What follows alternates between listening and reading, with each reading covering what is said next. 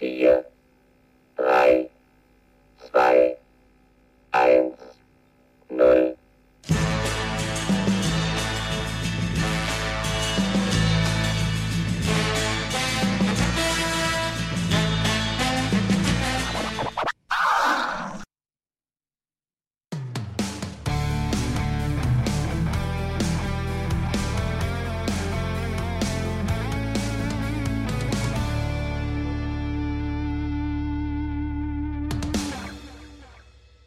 Hallo und herzlich willkommen bei den Bretterwissern. Die Bretterwisser, das sind Arne, Hallo, guten Tag. René Halli, hallo. und Sonja. Hallöchen. Sonja ist gerade maximal verwirrt, glaube ich. Ja, Ich, ich lasse das einfach mal drin für die Hörer, dann wissen die, was gerade voll lief. Aber es hat eine üble Stereo-Abmischung. Ja. Ja. ich kann's. Ja, Entschuldigung. Die Hörer kriegen davon nichts mit, weil wir den ihren Mono ja ausspielen. Nein, ich hatte mich, war nur überrascht aus das. Egal. Egal. Sonja, kennst du Raumschiff Orion? vermutlich nicht. Eine deutsche Science-Fiction-Serie aus den 60ern. Vermutlich nicht. Mit einer der einzigen deutschen Science-Fiction-Serien. Ja, viele Okay. gab es da nicht und ich glaube, die war damals, also, nee, nicht, ich glaube nicht, sondern die war damals ihrer Zeit schon relativ weit voraus. Ja. Die hatten sogar schon Bügelbretter als äh, Raumschiff-Armatur. Äh, Bügeleisen, Bügelbretter bestimmt auch irgendwo. Bügel, die lief in Schwarz-Weiß mit äh, Rainer Schönherr. Hieß Mhm. er Rainer? Und äh, ja, Ziemlich sicher, dass ich es nicht gesehen habe. eine schöne deutsche Science-Fiction-Serie. Wie gesagt, aus den 60ern, so viel gab es da nicht. Und wenn die Frogs angreifen, ne, René? Mhm. Die aber schon einen übergreifenden Story-Arc hatten, was viele Science oder viele Serien grundsätzlich damals nicht hatten. Mhm. Ja. Also ist, ist echt cool und äh, Special Effects, ja, kann man ein bisschen drüber hinwegsehen und so. Gab's nicht. naja, naja, ich glaube, für die Zeit waren die schon cool. Das waren also alles so praktische Effekte natürlich irgendwie. Ähm, das Raumschiff Orion war ja so ein, so ein rundes Ding und das ist ja dann so aus dem Wasser gestartet. Das, dieser Countdown kam ja daher und das wurde mit so einer Alka-Seltzer-Tablette zum Beispiel als Effekt gemacht. Oder irgendwelche brennenden Kugeln und äh, irgendwelche Planeten, die weggepustet werden von Strohhalm und solche Sachen. Also das ist, ich habe mir da öfter mal ein Making-of angeguckt. Ähm, kann man auch alles bei YouTube sogar gucken. Also guckt euch das mal bei Raumschiff Orion ähm, an. Die, die, die Astronautenhelme haben auch oben ein Loch. die Schauspieler atmen konnten. Großartig. Also Raumschiff Orion. Es gab auch mal so einen unsäglichen Kinofilm, der war furchtbar. Also es gab, ein, es gab, es gab die Serie dann noch mal irgendwann Ende der 90er oder irgendwie sowas. Oder Ja, da haben sie Serien zusammengeschnitten und mit neuen Elementen versehen. Ja, und dann so Elke Heidenreich jetzt irgendwie zusammenhängen. Also die haben den da irgendwie Elke Heidenreich, glaube ich, da genommen und haben die dann so als Erzählerin da reingebaut, damit die dann irgendwie die, die Story äh, irgendwie in so ein, von der, ich glaube, sechs Teile oder vier Teile, fünf Teile, ich weiß gar nicht, war die Serie ja nur. Und dann haben sie das zu einem Kinofilm zusammengeschnitten, weil René ja sagte, zusammenhängender Story-Arc und aber das war irgendwie auch komisch. Und dann dieser komische Tanz. Naja, egal. Wir sind hier kein Filmpodcast oder Serienpodcast. Guckt euch Raumschiff Orion an. Äh, das kriegen jetzt René und Sonja immer auf die Ohren. Vielleicht kriegt ihr auch noch mal eine bessere Abmischung, aber eigentlich habe ich da keine Lust drauf. Nein, die ist schon okay. Ich, ich war nur erstaunt. Ja. Aber auch ein guter Soundtrack auf jeden Fall. Definitiv. Wie geht's euch denn? Gut. Maximal verwirrt heute. Ja. Ich wurde von Arne gerade angerufen. Wo bleibst du? Kommst du? Äh, oh, wir nehmen ja heute an einem Donnerstag auf, nicht an einem Montag und dann noch eine halbe Stunde früher als gewohnt. Es passt alles nicht zusammen. Weil wir ja auch uns am Sonntag noch darüber unterhalten hatten. Ja, ja. Sonja sagte noch im Vorgespräch, ach ja, der René hat das bestimmt vergessen. Ich sag, nee, nee, wir haben da noch darüber unterhalten, da ist bestimmt irgendwas. Ja, nee, er hat's vergessen. Genau. Aber ja, wegen Feiertag und mein Jobwechsel, äh, nicht Job, Jobwechsel, nee, nee, äh, bei meinem Job ist ein bisschen was durcheinander jetzt und äh, sorgte auch gestern übrigens für Verwirrung, weil ich nämlich gestern auf meiner Tour bin ich zur ersten Arztpraxis gefahren Und die äh, Sprechstundenhilfe sagte zu mir, was machen Sie denn hier? Ich sage, ja, Proben abholen, so wie jeden Mittwoch. Ja, war doch gerade schon jemand da von der Firma. habe ich, dann habe ich in der Logistik angerufen und da wurde gesagt, ja, der und der fährt heute. Ich sage, wieso fährt denn der und der? Ich bin doch hier eingeteilt. Also, er wurde die Tour halt doppelt gefahren. Ja. Zwei Leute aus Göttingen sind nach Kassel gefahren und haben drei Ärzte abgeklappert. Also ich habe dann bin dann noch zum Labor gefahren, habe den Kollegen noch getroffen. Ich sage, warum fährst du meine Tour? Aber ich sag mal so, besser es fahren zwei, als dass ein Tag später gar keiner fährt. ja. Das wäre aber egal. Sorgte für Verwirrung. Dieser komische Feiertag am Anfang der Woche sorgte auch für Verwirrung, ne? Ich, ich habe übrigens so eine lustige, so ein lustiges GIF, äh, nee, so eine lustige Grafik gesehen, wo sie so Deutschland, die Bundesländer von Deutschland äh, aufgetragen haben auf einer Karte. Und so, okay, diese, diese Bundesländer haben Montag frei und diese Bundesländer, so der Südwesten, Süden und Sü Südwesten, haben am Dienstag frei gehabt. Ne? Also 31. Oktober und 1. November. Und dazwischen gab es einfach Hessen und Berlin, die einfach gar keinen frei hatten. Was mich wahnsinnig verwirrt hat, weil ich kenne es ja bisher aus dem öffentlichen Dienst gut, wir haben viel mit Leuten aus Bonn und Köln zu tun gehabt. NRW hat ja irgendwie ständig frei. Ja, Und Dienstag mache ich Outlook auf und denke mir, ey, warum habe ich denn so viele Mails vom Montag? Was machen die Leute am Montag? Warum ist denen aufgefallen, dass irgendwas nicht läuft? Ist mir eingefallen ist, ah, ich habe viele Kollegen in Berlin. sehr gut. Aber, ja. Aber auf jeden Fall hatten wir eine gute Rückreise, nämlich am Montag. Das war äh, sehr interessant. Denn äh, meine Family war, war zu Besuch bei René. Oder bei seiner Family. Und war nicht so geil. Sind dann halt irgendwie montags dann erstmal noch bei, bei in Langenfeld da zum Bäcker gegangen und so. Und ähm, in Kassel haben wir dann nochmal ange angehalten zum Einkaufen. Und dann fährst du nach Niedersachsen in Göttingen einfach tote Hose denn gewesen. also mehr wie sonst. und ja. Aber es gab ja auch Brückentage, ne, René? Ja. Ich finde das ganz angenehm so. Brückentage. Mhm. Ja, die Amerikaner machen ja zum Beispiel so diese beweglichen Feiertage immer auf dem Montag, ne? So Labor Day und ähm, es gibt also einige Feiertage, die sind dann immer auf dem Mond, der dritte, dritte Montag im Au- August oder irgendwie sowas. Damit die Ja, wir nicht haben so, ja so wenig flexible Feiertage, die sind ja alle fest. ja, äh, ein paar gibt Weil es die ja. meisten ja nicht an, an, an irgendwelchen Kirchentagen orientieren. Was gibt es denn an flexiblen Feiertagen? Alles Ostern, Karfreitag. Ostern, stimmt ja. Ostern ist ja irgendwie mal sonntags. Ne? Auch gut geregelt. Egal. Herzlich willkommen im Feiertagspodcast. Äh, auch Raumschiffe, was sie wohl bei Raumschiff Orion für Feiertage hatten. den Tipsy, gab es nicht den Tipsy da als Tag? Ne, egal. Äh, ihr wollt bestimmt irgendwie in die Sendung starten, oder? Lass uns Sehr mal gerne. loslegen. Wollen wir noch ein bisschen haushalten? Äh, Haus. Hauswirtschaften? Äh, Nochmal vielen Dank für die Hörer, die mich angeschrieben haben wegen des Dauerauftrags. Ihr dürft gerne mehr schreiben. Dann kriegt ihr noch mehr Infos. Also wer uns irgendwie unterstützen möchte ähm, oder denkt, ey, ich tue euch mal was Gutes, äh, schreibt mich ja, sch schreibt mich eine Mail, schreibt mich Mail arne.bretterwisser.de und dann können wir das klären, wer irgendwie äh, was in Klingelbeutel werfen. Wer, wer, oh Gott, ich kann doch nicht reden, werfen möchte. Ist am Donnerstag hier. Ja, und wenn ihr kein Geld werfen wollt, könnt ihr aber zumindest uns mit äh, Bewertungen im Apple Podcast Store oder auf sonstigen Plattformen auch gerne, ha, ich, ich weigere mich ja noch immer irgendwie Spotify dazu nennen, ähm, aber da gerne Bewertungen hinterlassen, Sternchen, äh, auch einen gern geschriebenen Kommentar. Ja, das ist äh, auch eine große Unterstützung, um den Podcast einfach weiter zu verbreiten, um mal äh, in irgendeinem uns nicht näher bekannten Algorithmus nach oben spielen zu lassen. Die Jungs von Meepleporn leben, die lesen die immer vor. Die Boah. kommen, die, die, die äh, Bewertungen.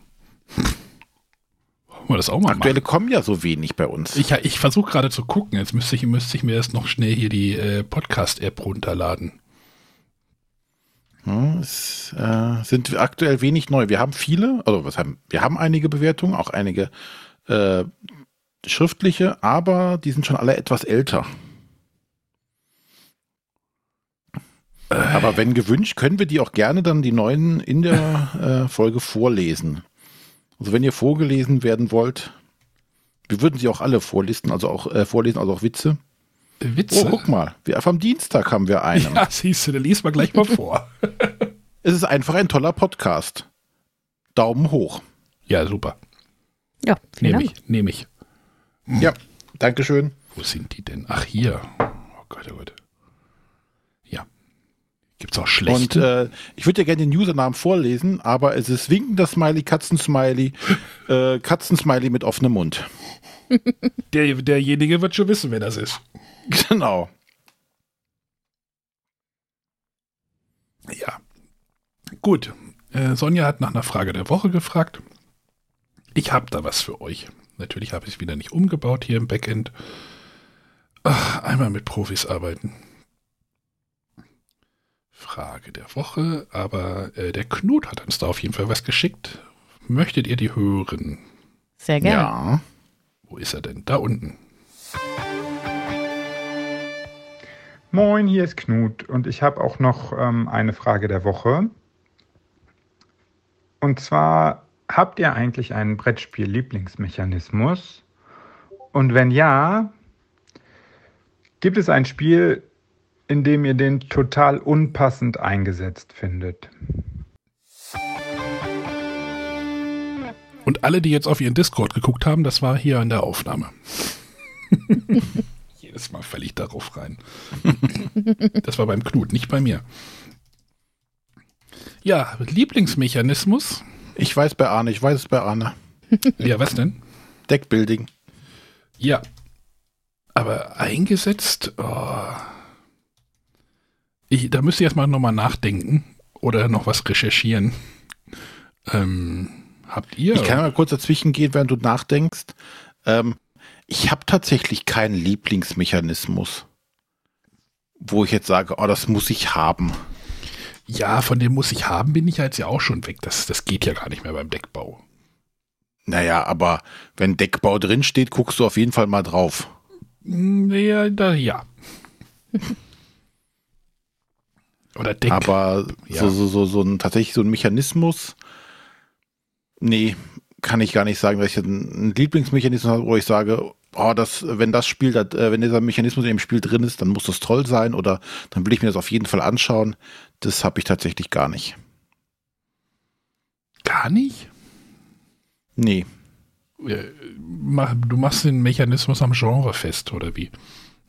Oder an der, ja, du bist ja schon, beim Ameritrash ist ja doch denn so dieses Würfeln und draufhauen. Ist das nicht auch ein Mechanismus? Ja, Würfel werfen wäre ein Mechanismus, aber das habe ich auch bei äh, Monopoly und Ja, aber äh, Würfel werfen mit Kämpfen oder irgendwie sowas. aber Kämpfen ist ja jetzt kein Mechanismus, ist ja ein Thema. Also deswegen Mechanismus, wenn man tatsächlich über einen Mechanismus reden möchte, dann bin ich da eher raus an der Stelle.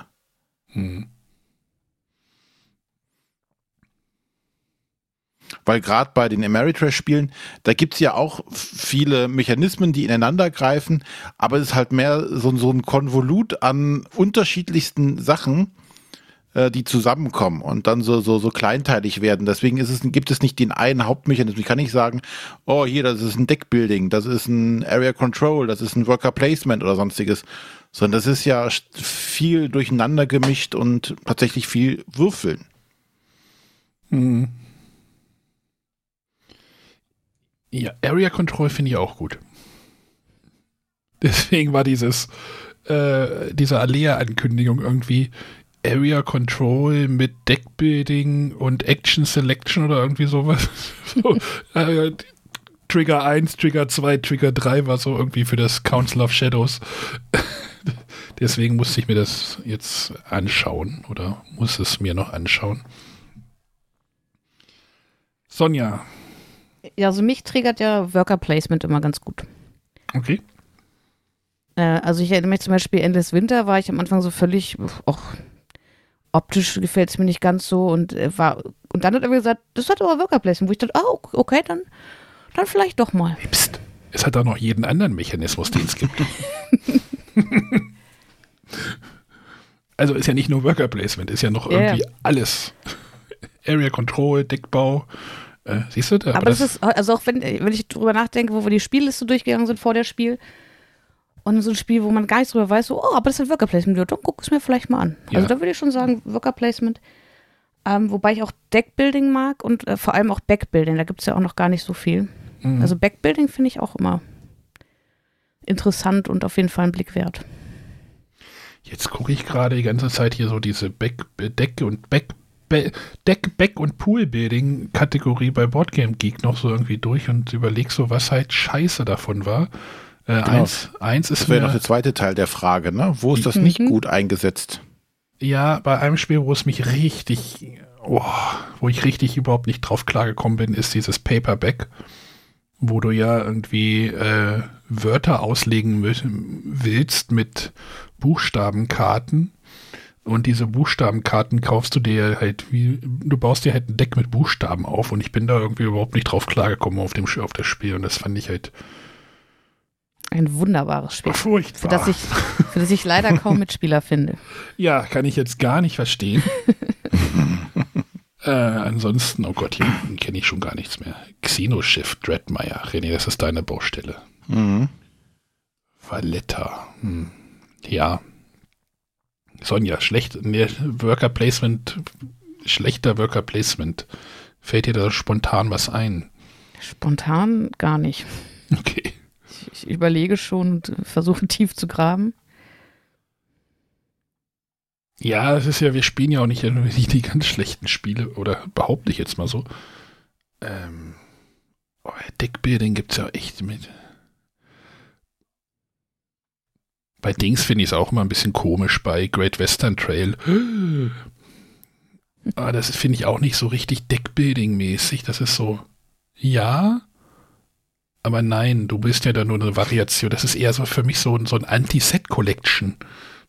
Also ist für mich kein Deck. Du machst ja mit dem Q-Deck machst du ja nichts aktiv. Sondern du willst es ja einfach nur so haben, dass es dir möglichst viele Punkte gibt und keine Sets haben, also quasi keine gleichen Sets haben willst. Da finde ich halt so, das ist für mich kein Deckbuilding bei Great Western Trail. Ja, für mich. Set Collection oder eine Art davon. Also das als Deckbuilding zu bezeichnen, finde ich ein bisschen schwierig. Arkham Horror The Card Game. René, ist das Deckbuilding? Wahrscheinlich. Äh, nein, nicht dein Deckbuilding. Ja, nicht mein Deckbuilding. Ja, du musst zwar Decks bilden, aber das halt vor dem Spiel und nicht während des Spiels. Und dein Deckbuilding ist ja das, was du während des Spiels, also äh, Dominion. Es sei denn, Deckbuilding. man spielt Challengers. Da spielt man das dann auch, naja, vor den Spielen. Ja, aber während des gesamten Spiels. Ja, Gut. Aber ich glaube, damit haben wir die Frage beantwortet, bevor wir jetzt noch mehr Spiele aufzählen. ja, danke Knut für den Beitrag. Ähm, Ja, schade, dass, also, wie gesagt, mir fällt tatsächlich kein wirklich schlechtes ein. Aber wahrscheinlich liegt es daran, dass man da vorher schon aussortiert. Was ja auch gut ist, dass wir nicht so viele schlechte Sachen kennen. Wollte hier nicht über schlechte Spiele reden. wollen wir nicht? Genau. Willst du nicht mal über ein schlechtes Spiel reden?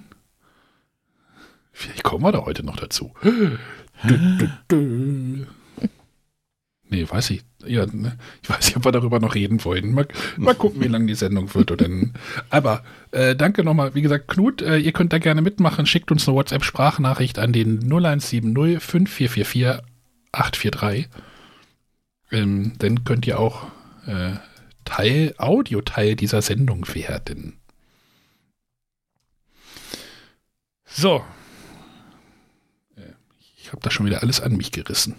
Alles gut. Ich würde auch sagen, ihr macht weiter, weil ähm, ihr habt ja gemeinsam ganz viel gespielt. Ja, Fangt ihr doch einfach mal an, über eure Spielerlebnisse zu sprechen. genau. Ähm, es könnte vielleicht ein bisschen Ravensburger-lastig werden. Folgenden Ja. Grund. Was? So, wir haben auch noch andere Sachen gemacht. Ja, ich habe jetzt mal so, also ich war bei René zu Besuch und äh, einen Tag vorher kam noch ein Paket von Ravensburger hier an und ich habe einfach mal die Hälfte, mehr als die Hälfte davon eingepackt, äh, weil hm, zwei Familien treffen aufeinander, äh, es sind Familienmitglieder dort, nimmst du mal ein paar Familienspiele mit oder Spiele, auf die auch René neugierig war. Denn vor allem warst du ja, wollen wir mit dem Scotland Yard einfach mal anfangen? Fangen wir mit dem Scotland Yard an. Weil du ja auf dem Pressetag damals, damals, Meiner Zeit. Ist schon ewig her. vor vier Wochen vor, bei, äh, bei, dem, bei dem Ravensburger Presseevent äh, äh, saßen wir ja quasi, als diese äh, Präsentation war, saßen wir ja schon an einem aufgebauten Scotland Yard und dann hast du gesagt, ich möchte jetzt wissen, wie das hier funktioniert, nachdem das halt alles fertig war. Dann kam dann so eine Erklärfrau. Äh, wir wollten es nicht spielen, wir wollten nur ungefähr wissen, wie es geht. Ja, Oder- vor allem, was die Änderungen halt sind, im Gegensatz zum originalen Scotland Yard, weil das hatte ich zumindest noch in, in Kinder- und Jugenderinnerungen gut im Kopf und wusste ungefähr, was man tun muss. Und da hat mich halt interessiert, ähm, wie, was sind die Änderungen, weil ich es halt auch in guter Erinnerung halt habe. Ne, ich fand halt als, als Kind, Jugendlicher, fand ich halt, konnte man immer gu- schön Scotland Yard zusammenspielen. Das hat immer Spaß gemacht. Und äh, ich natürlich auch dachten, ja, für die, für die vielleicht etwas jüngere Generation, also unsere Kinder, ähm, vielleicht ist das auch eine Version, mit denen man das wieder den schmackhaft auch machen kann. Das ist jetzt erstmal die Frage, hat Scotland Yard einen guten Ruf? Sonja, wie, wie siehst du das so? Also, Ich denke schon. Also auch für mich ist es so eine der spielerischen Kindheitserinnerungen. also Scotland Yard. es gehört ja eins zu diesen, ich sag mal, diese drei großen Spiele der Kindheit. Ne? Das ist Monopoly, das ist Risiko und das ist Scotland Yard, oder? So von Ja, diesen. Cluedo würde ich vielleicht noch mit reinnehmen. Ich, Cluedo habe ich damals gehasst. ich, ich hasse es immer noch. Ja, das, ich habe es nicht mehr gespielt. Nein, aber ich denke, ähm, was, ohne jetzt da vorauszueilen, was wir ja schon gesagt haben, ist, man kann Scotland Yard, auch wenn man das jetzt nach den Grund, nach den alten, nach den ursprünglichen Regeln spielen würde, immer noch gut spielen. Es fühlt sich nicht alt an. Ja, und mit den Neuerungen wird sogar noch ein bisschen mehr daran ge gefeilt. Aber auch das Grundspiel fühlt sich nicht alt irgendwie an. Das kann man also immer tatsächlich noch auf den Tisch holen und nicht sagen so, oh Gott, sowas spielt man heute aber ganz anders oder so würde das man heute ganz anders lösen, manche Sachen. Wir haben noch gar nicht genannt, über welches Spiel wir reden. Ja, Scotland Yard. Ja, weiter. Die Sherlock Holmes Edition. ah, das, darauf wollte ich hinaus. Ne, das ist ja auch so ein, so das Thema passt natürlich auch super auf das Spielkonzept, ne? Fragt man, Also sich, Sherlock Holmes und seine Konsorten jagen halt Dr. Moriarty. fragt man sich, Der- warum das nicht vorher schon passiert ist, ne? Ja. Ja. Und nicht Mr. X, der äh, mit dem Bus durch die äh, Londoner Innenstadt fährt, sondern halt mit Droschke, äh, Zug und äh, Pferd, Pferd, Fähre und äh, was war das andere, weiß ich gar nicht. Ja, auf jeden Fall gibt es ist es tatsächlich das Spiel 1 zu 1 in Anführungszeichen übersetzt in das viktorianische England äh, mit schön ein bisschen Thema drauf. Äh, jeder hat auch ein Spielertableau, dass man da weiß, okay, hier ist Sherlock Holmes, das ist Dr. Moriarty.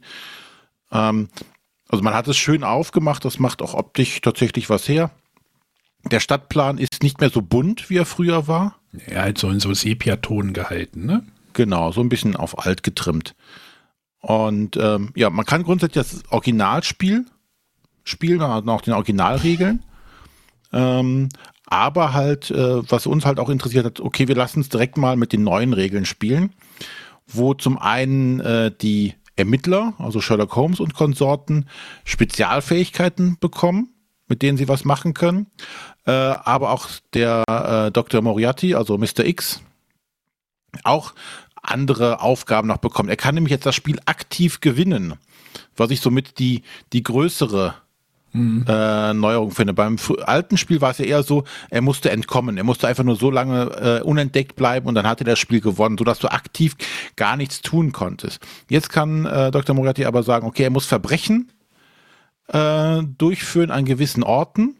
Und wenn er das dann dreimal geschafft hat, dann hat er das Spiel gewonnen, ohne äh, dass der die Leuten entkommen musste. Also er, muss halt unentdeckt bleiben, aber er muss nicht die ganze Zeit durchhalten.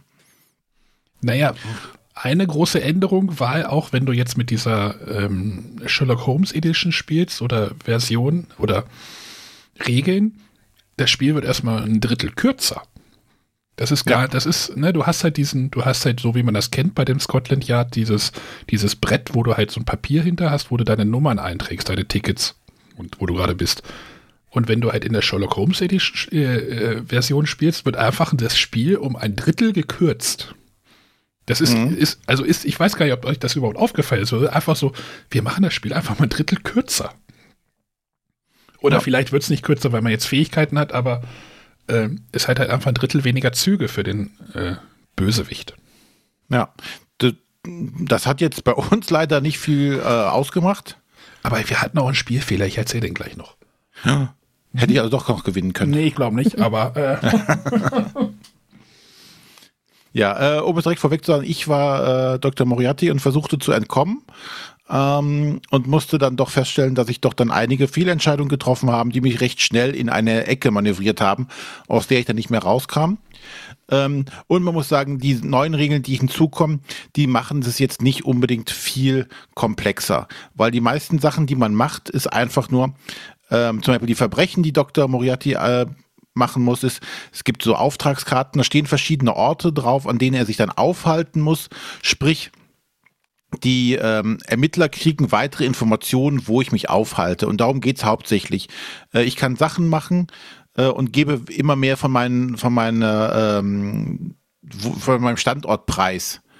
Ne, Es gibt dann so einen, so einen gewissen Radius hier. Ich bin, ich bin irgendwo an der Themse zum Beispiel. Dann können die Leute schon mal besser eingrenzen, okay, er hat das Verbrechen an der Themse ausgeführt, wissen nicht genau an welchem Standort, aber man kann ja, man ahnt ja meist so, oh, der befindet sich dort oder dort ungefähr. Und wenn wir jetzt wissen, er ist an der Themse, dann kann er zum Beispiel im hinteren Teil nicht sein, er muss hier irgendwo in der Mitte irgendwo sich aufhalten. Ähm, Ne, es kommt also jetzt nicht irgendwas was Neues hinzu und auch die, die Spezialfähigkeiten der Ermittler sind hauptsächlich immer darauf äh, ausgelegt, mehr Informationen wieder preiszugeben. Zum Beispiel einer muss, äh, war das, bei Sherlock Holmes, der ähm, fragen konnte, in welchem Sektor. Also die, die Karte ist dann in vier Sektoren aufgeteilt und dann musste äh, Moriarty angeben, in welchem Sektor er sich denn gerade aufhält. Von daher bläht es das Spiel nicht zu sehr auf, aber sorgt für eine Ausgewogenheit und ähm, ja, du hast ja auch noch mal einmal so eine Möglichkeit, so ein Escape-Aktion zu machen. Äh, wenn du dich auf einem spez speziellen Feld befindest, kannst du mit so einem Ballon abhauen. Also du hast auch wieder mehr Möglichkeiten. Also es ist jetzt nicht nur, dass die, dass die Ermittler oder die, die Detektive da mehr haben, sondern ähm, Mr. Moriarty oder Mr. M hat halt auch mehr Möglichkeiten. Also es ist halt einfach, es gibt halt einfach so moderne Fähigkeiten, die jetzt die Personen bekommen.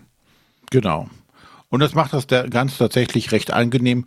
Und wir haben jetzt, wie gesagt, ich habe mich leider schnappen lassen. Das, das ganze Spiel hat jetzt dadurch äh, eine halbe Stunde gedauert. Ja. Hätten wir bis zum Ende gespielt, wären wir vielleicht äh, eine Dreiviertelstunde oder so, maximal eine Stunde, glaube ich, damit wahrscheinlich Stunde wäre noch zu viel gewesen.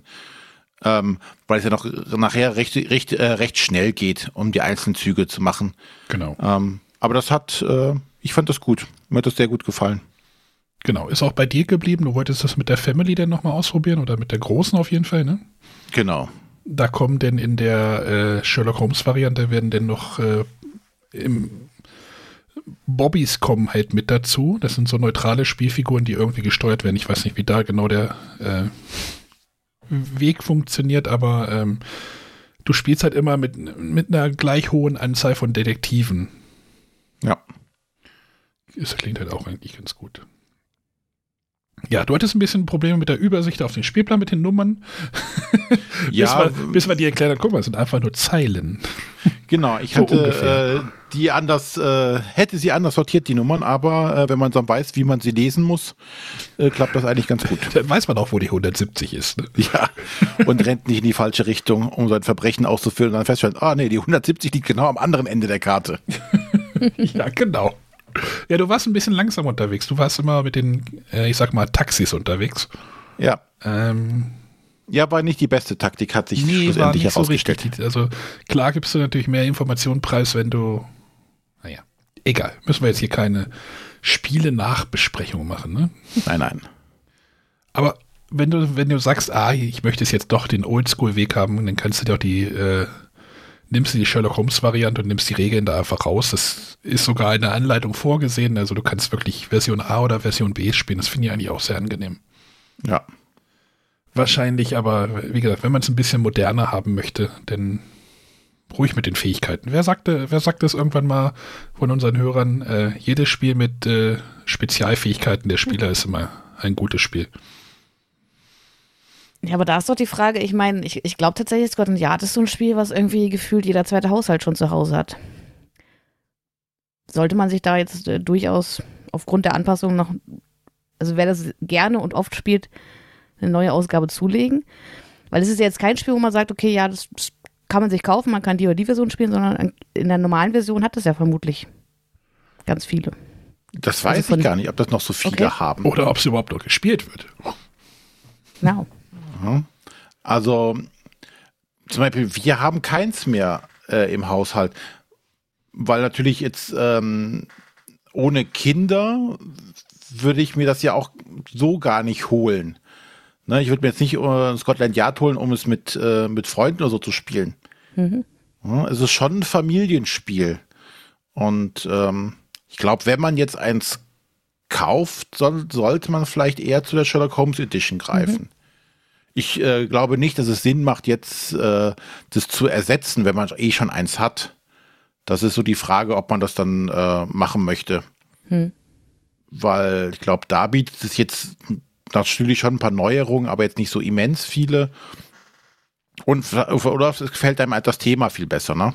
No. Naja, das ist, Oder die halt, alte Version ist so abgeranzt, dass man sowieso mal eine neue braucht. das ist halt so ein Spielgefühl. Das ist jetzt halt semi-koop. Ist das semi-kooperativ eigentlich? Ja, ne? Oder One, ja, versus, ist, äh, one, one versus versus Many. One versus Many, da gibt es halt auch nicht so viele, ne? So von Ja. diesem, wenn man jetzt von der mechanischen Seite kommt. Und gerade halt in diesen Familien oder, ja, ich weiß jetzt nicht, ob das schon Kenner, in, in ein leichtes Kennerniveau jetzt geht mit den Fähigkeiten. Nein. Ähm, aber da gibt es trotzdem nichts, was, was mir jetzt irgendwie so spontan einfällt. Irgendwie Akte Whitechapel. Da bist du auch wieder irgendwie mit Jack the Ripper unterwegs, aber ähm, das ist dann aber auch, glaube ich, schon wieder ein bisschen mehr. Ja, das, das kenne ich jetzt nicht, aber das ist vom Thema natürlich auch etwas schwieriger als Familienspiel. Ja, das, genau. Das ne? hier, Während hier Sherlock Holmes gegen Professor Moriarty, naja, äh, bei Professor Moriarty wird ja nie so genau beschrieben, dass er tatsächlich irgendwas Böses tut in dem Sinne. Er bringt jetzt nicht reihenweise Leute um. zum Thema, zum Thema Scotland Yard kaufen. Ich bin äh, vorhin durch meine alten Twitter-Nachrichten gegangen. mit, mit Sonja zusammen. Bin auf einen Twitter, äh, auf einen Twitter-Beitrag ge- gestoßen von mir vom 16. Dezember 2009. Habe gerade auf der Straße Scotland Yard für 2 Euro gekauft. Bald habe ich alle Spiele des Jahres. das Spiel ist nicht mehr da. Surprise. Äh, das war noch in Hannover. Das war irgendwie, das, das lag irgendwie auf der Straße oder das war so ein, so ein Kind irgendwie, was so einen, so einen Flohmarkt gemacht hat. Ich weiß es gar nicht mehr. Äh, Da musste ich dann gerade sehr schmunzeln, als ich, die, als ich den Ablauf gefüllt habe und diesen Tweet gesehen habe. Das war mein zehnter Tweet ungefähr. Ja. Ja, auf jeden Fall äh, trotzdem eine schöne, äh, gelungene Version, ne? können wir jetzt mal so sagen. Genau. Ähm, das war Sh Sherlock Holmes, äh, Scotland Yard Sherlock Holmes. Autor, Projekt, Team 3.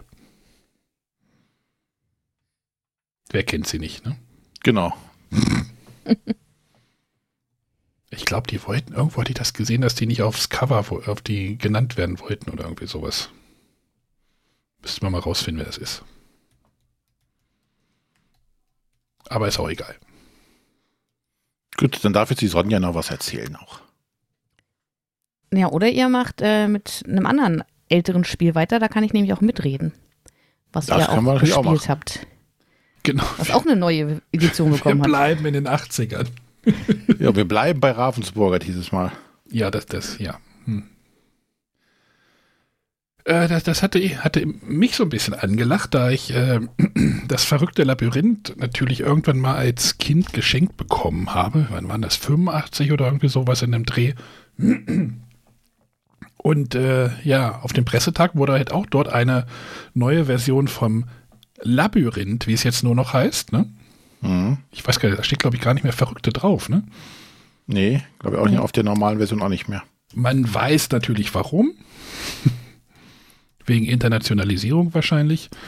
Ähm, auf, dem, auf dem Pressetag äh, bei Ravensburger war ja auch hier der Max Kobbert, Mhm. der Autor. Der hatte ich so jetzt noch nie irgendwie als Gesicht irgendwie wahrgenommen. Ich vorher auch nicht. War war auch mal spannend. Ich weiß auch gar nicht, ob der noch irgendwelche anderen Spiele gemacht hatte, außer irgendwie Labyrinth.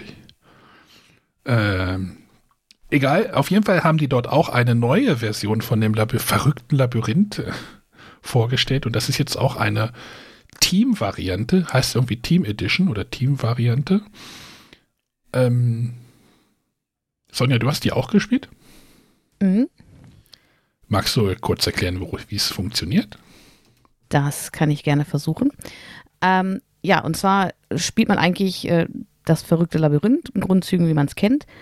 Äh, größter Unterschied, man spielt jetzt nicht mehr gegeneinander und versucht ähm, schneller die Schätze einzusammeln, sondern man sammelt gemeinsam die Schätze ein.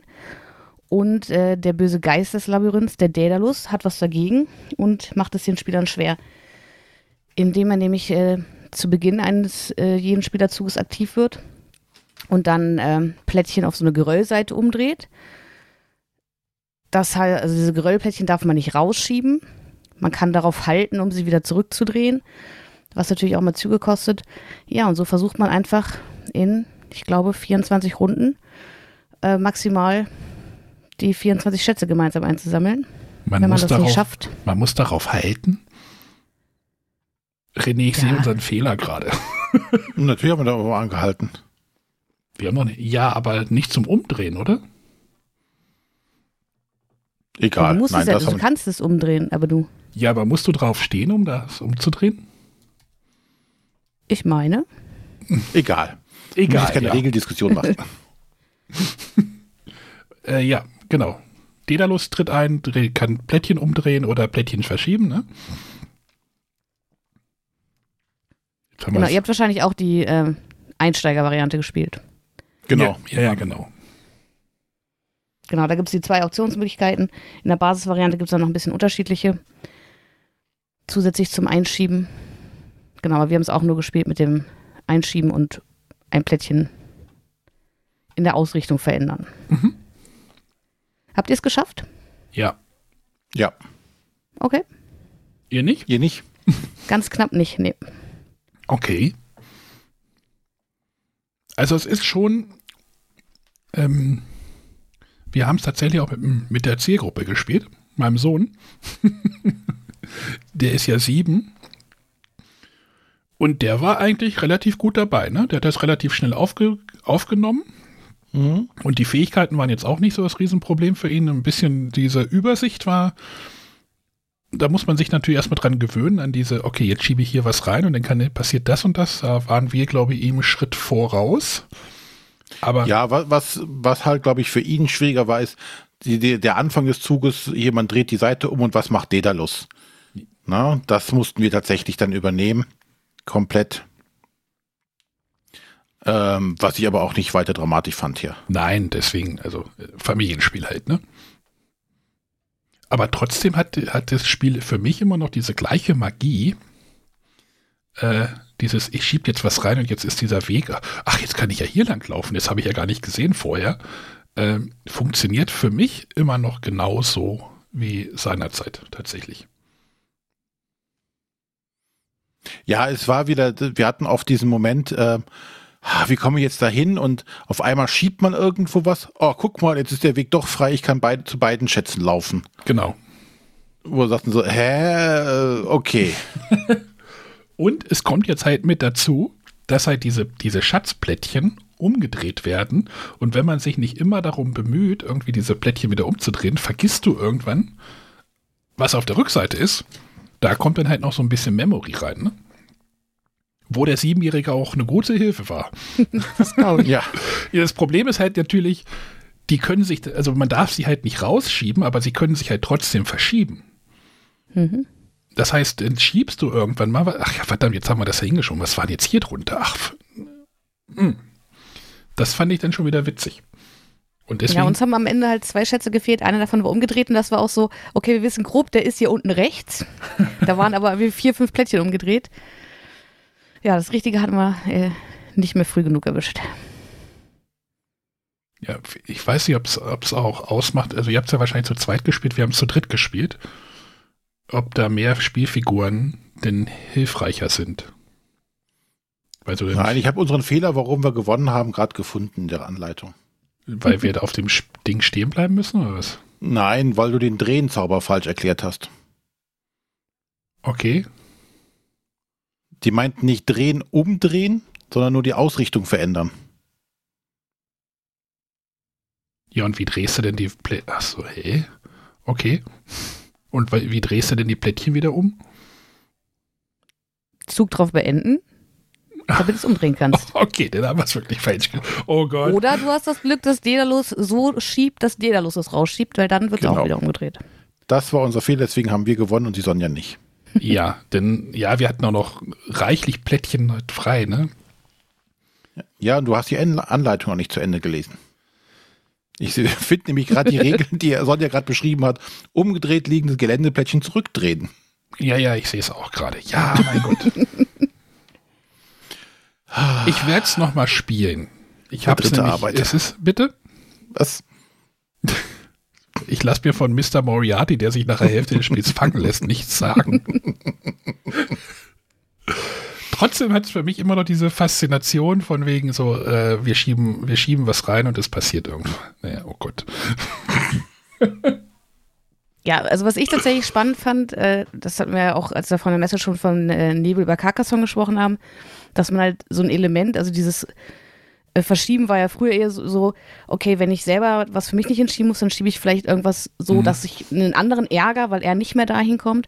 Oder vielleicht habe ich sogar einen Doppeleffekt, ich schiebe für mich was gut hin und alle anderen ärgern sich, dass man das jetzt quasi umkehrt und eher schaut, okay, wenn ich jetzt hier schiebe, schiebe ich dir dann auch den Weg zu? Oder ähm, fand ich halt cool, dass so ein Kniff, der vorher halt dieses Kompetitive war, ähm, jetzt quasi umgedreht wird. Ja, du sorgst immer dafür, dass du außen immer, also wir hatten das immer so, dass du außen immer gute Gänge hattest, dass du halt immer äh, gut von, vom äußeren Ring nach innen gehen konntest. Das ging eigentlich ganz gut. Nur dann kommt, dann hast du was vorbereitet für den, für den nächsten Spieler. So, ey, dann kannst du denn, dann kommt halt wieder dieses, dieses Plättchen, äh, diese Karte, die du halt aufdrehst am Anfang und verschiebt dir wieder alles und dann stehst du, Scheiße, geht jetzt ja doch nicht mehr. Das fand ich schon, Ja. fand ich schon cool. Ist halt so ein kooperatives Spiel, was halt nicht mit diesem Pandemie-Mechanismus irgendwie arbeitet. Ne? So dieses, es läuft irgendwas voll. Ja, okay, diese Ja, Geröllplättchen, stimmt. diese Geröllplättchen könnte man schon so ein bisschen so sehen, aber weil die musst du ja auch so ein bisschen aktiv bekämpfen, weil sonst kannst du ja auch nichts reißen.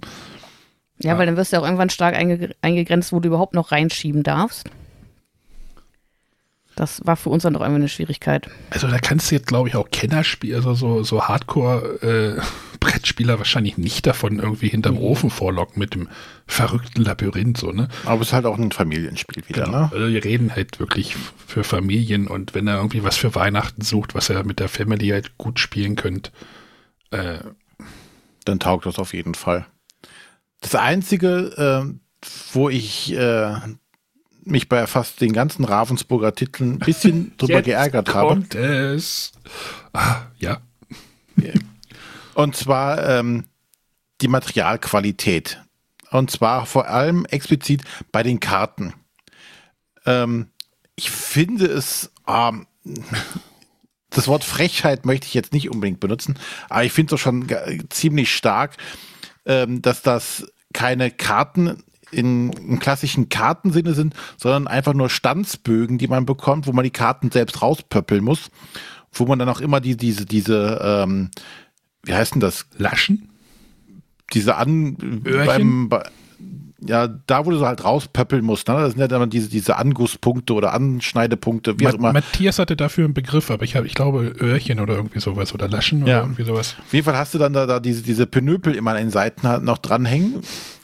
Und äh, die sind so aus so einem labbrigen, billigen Pap Papier, wo du echt kein gutes Gefühl hast, wo du echt das Gefühl hast, die Karten knicken gleich direkt ab. Die, wenn dir ein Achtjähriger mal ordentlich durch hat, dann hast du das Spiel, hast du Origami. Ja, das, Und hat, das das hatte ich ja. ich, Ja. Das hatte ich ja bei dem, wo ich das Super Mega, Super Mega Lucky Box ausgepackt habe, wo ich gesagt habe, wieso sind denn hier die Karten im Stanzbogen? Da hast du doch gesagt, ja, das ist doch bei Ravensburger immer so. Ich so, hä? Und dann Ja. das packten wir dann einen Tag später irgendwie Sherlock Holmes aus oder das Scotland Yard, so das gleiche. Nee, doch, da gab es auch ein paar Karten. Labyrinth, oh, hier sind die auch wieder in diesem Pub, in diesen, also das war echt irgendwie, Ja, und ich, da finde ich halt echt für, für ein, ein in Anführungszeichen, Ma Markenprodukt oder Premiumprodukt, also Ravensburger ist jetzt auch nicht die günstigste Marke, ähm, finde ich das schon, schon schwach, das so zu machen. Weil, also damals ist mir das zum ersten Mal aufgefallen, da hatten wir uns Lotti Carotti gekauft. Und Lotti Carotti, wenn du das so zum Originalpreis kaufst, ist ja echt nicht günstig. Und dann hast du bei Lotti Carotti nur diesen Plastikberg und die Plastikhasen und dann einen Satz Karten. Und diese Karten musstest du alle auspöppeln und da hast du dann in diesem dieser miesen Qualität und da habe ich mich da tatsächlich damals aufgeregt, weil ich dachte, okay, jetzt habe ich hier über 30 Euro für dieses Lotti Carotti bezahlt äh, und dann kriegst du sowas geliefert, das finde ich traurig. Naja, wir waren ja einen Tag später dann irgendwie bei, noch in Langenfeld in der City und da waren wir mal im, im Müller oder war, bin ich in Müller mal gegangen. Und da stand halt auch das Scotland Yard Sherlock Holmes Edition rum. Und das sollte da halt 40 Euro kosten.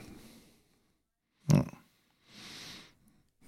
aber bei Sherlock Holmes finde ich, ähm, ist die, Quali war die Qualität besser, weil du da auch nicht so viele Karten dabei hattest. Ne? Ja, da sind ja diese Unmengen von den Pub-Tickets dabei. Ne? Du hast Plättchen dabei, da- du hast einen großen Spielplan dabei, du hast ähm, die, die, diese, diese Fahrtickets, du hast dieses Board, wo da, also alles dabei. Das, das fand ich okay. Also da ja jetzt nicht der große Kritikpunkt, aber tatsächlich bei äh, den, den Kinderspielen in Anführungszeichen oder Familienspielen finde ich das echt, oh, nee, da bitte besser machen und nicht nur auf die Marge gucken. genau. Also tatsächlich, ich habe es ja nicht selber ausgepöppelt. Ich habe es bei Spiel mit den Löwen äh, die Chance genutzt, es spielen zu können. Mir war aufgefallen, dass die relativ dünn sind, aber dass sie jetzt tatsächlich aus dem Stanzbogen kommen, war mir nicht bewusst. Ja, also das kannst du fühlen, wenn du mal über den Rand schön drüber, gerade wenn du so einen Stapel hast Mhm. äh, und wenn die dann äh, stellenweise umgedreht sind, dann hast du halt diese Hubbel an unterschiedlichen Stellen Mhm. und so. Und das ist einfach nicht schön. Da können, kann Ravensburger wahrscheinlich Besseres liefern als das.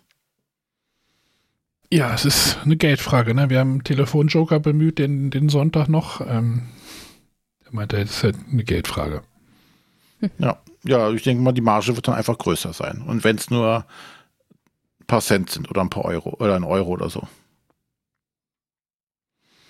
Okay, aber jetzt genug gemeckert. Das Spiel an sich hat uns ja Spaß gemacht und äh, finden wir auch gut.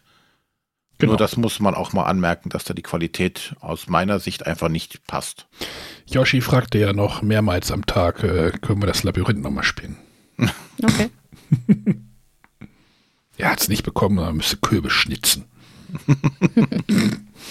Und Grimassen ziehen. So, Sanja, willst du auch noch ein Klassiker? Ja, ich äh, würde weitermachen mit Cluedo. Äh, Cluedo habe ich gehasst, finde ich immer noch furchtbar. Ich auch. Ähm, ja, bei der, also es gibt ein äh, Spiel und zwar heißt es Cluedo Verrat in der Villa. Und ganz oben steht in großen Buchstaben ein Krimi- und Rätselspiel. Und zwar ist es ein ähm, ja, klassisches Escape-Room-Spiel ähm, im Cluedo-Universum, denn das ist eigentlich die Aufgabe, was man tut, ist das, was man auch im Cluedo macht. Äh, man versucht herauszufinden, wer jemanden ermordet hat, mit welcher Waffe und an welchem Ort. Ist das das, wo da Fernsehwerbung für läuft?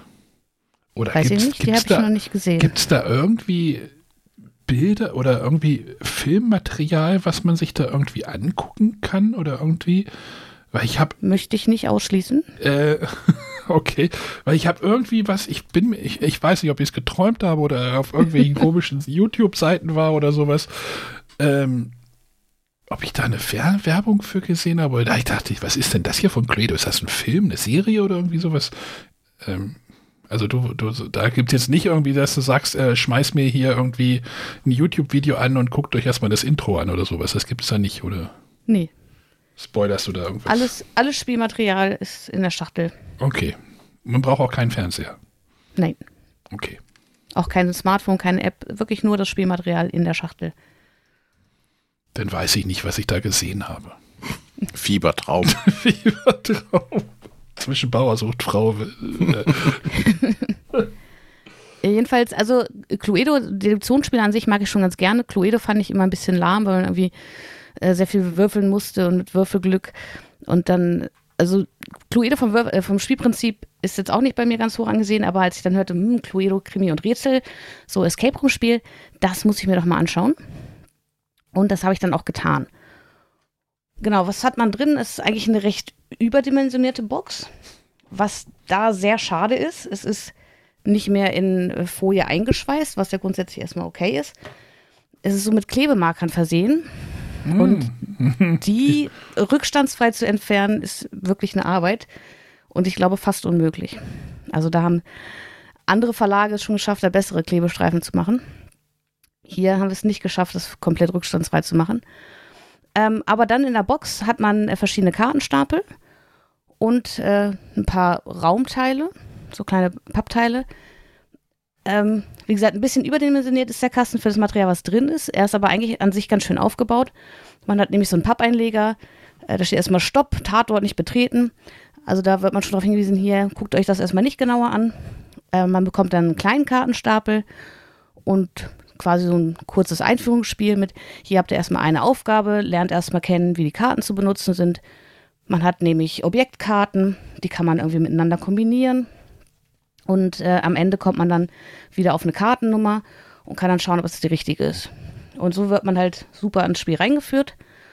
Und ähm, ja, hat dann eine Ortskarte, da sind verschiedene Nummern drauf. Da sind irgendwelche bestimmten, ne, da in der Ecke steht ein Schrank oder ein Sideboard, da hast du irgendwie was drauf, das kann man sich angucken.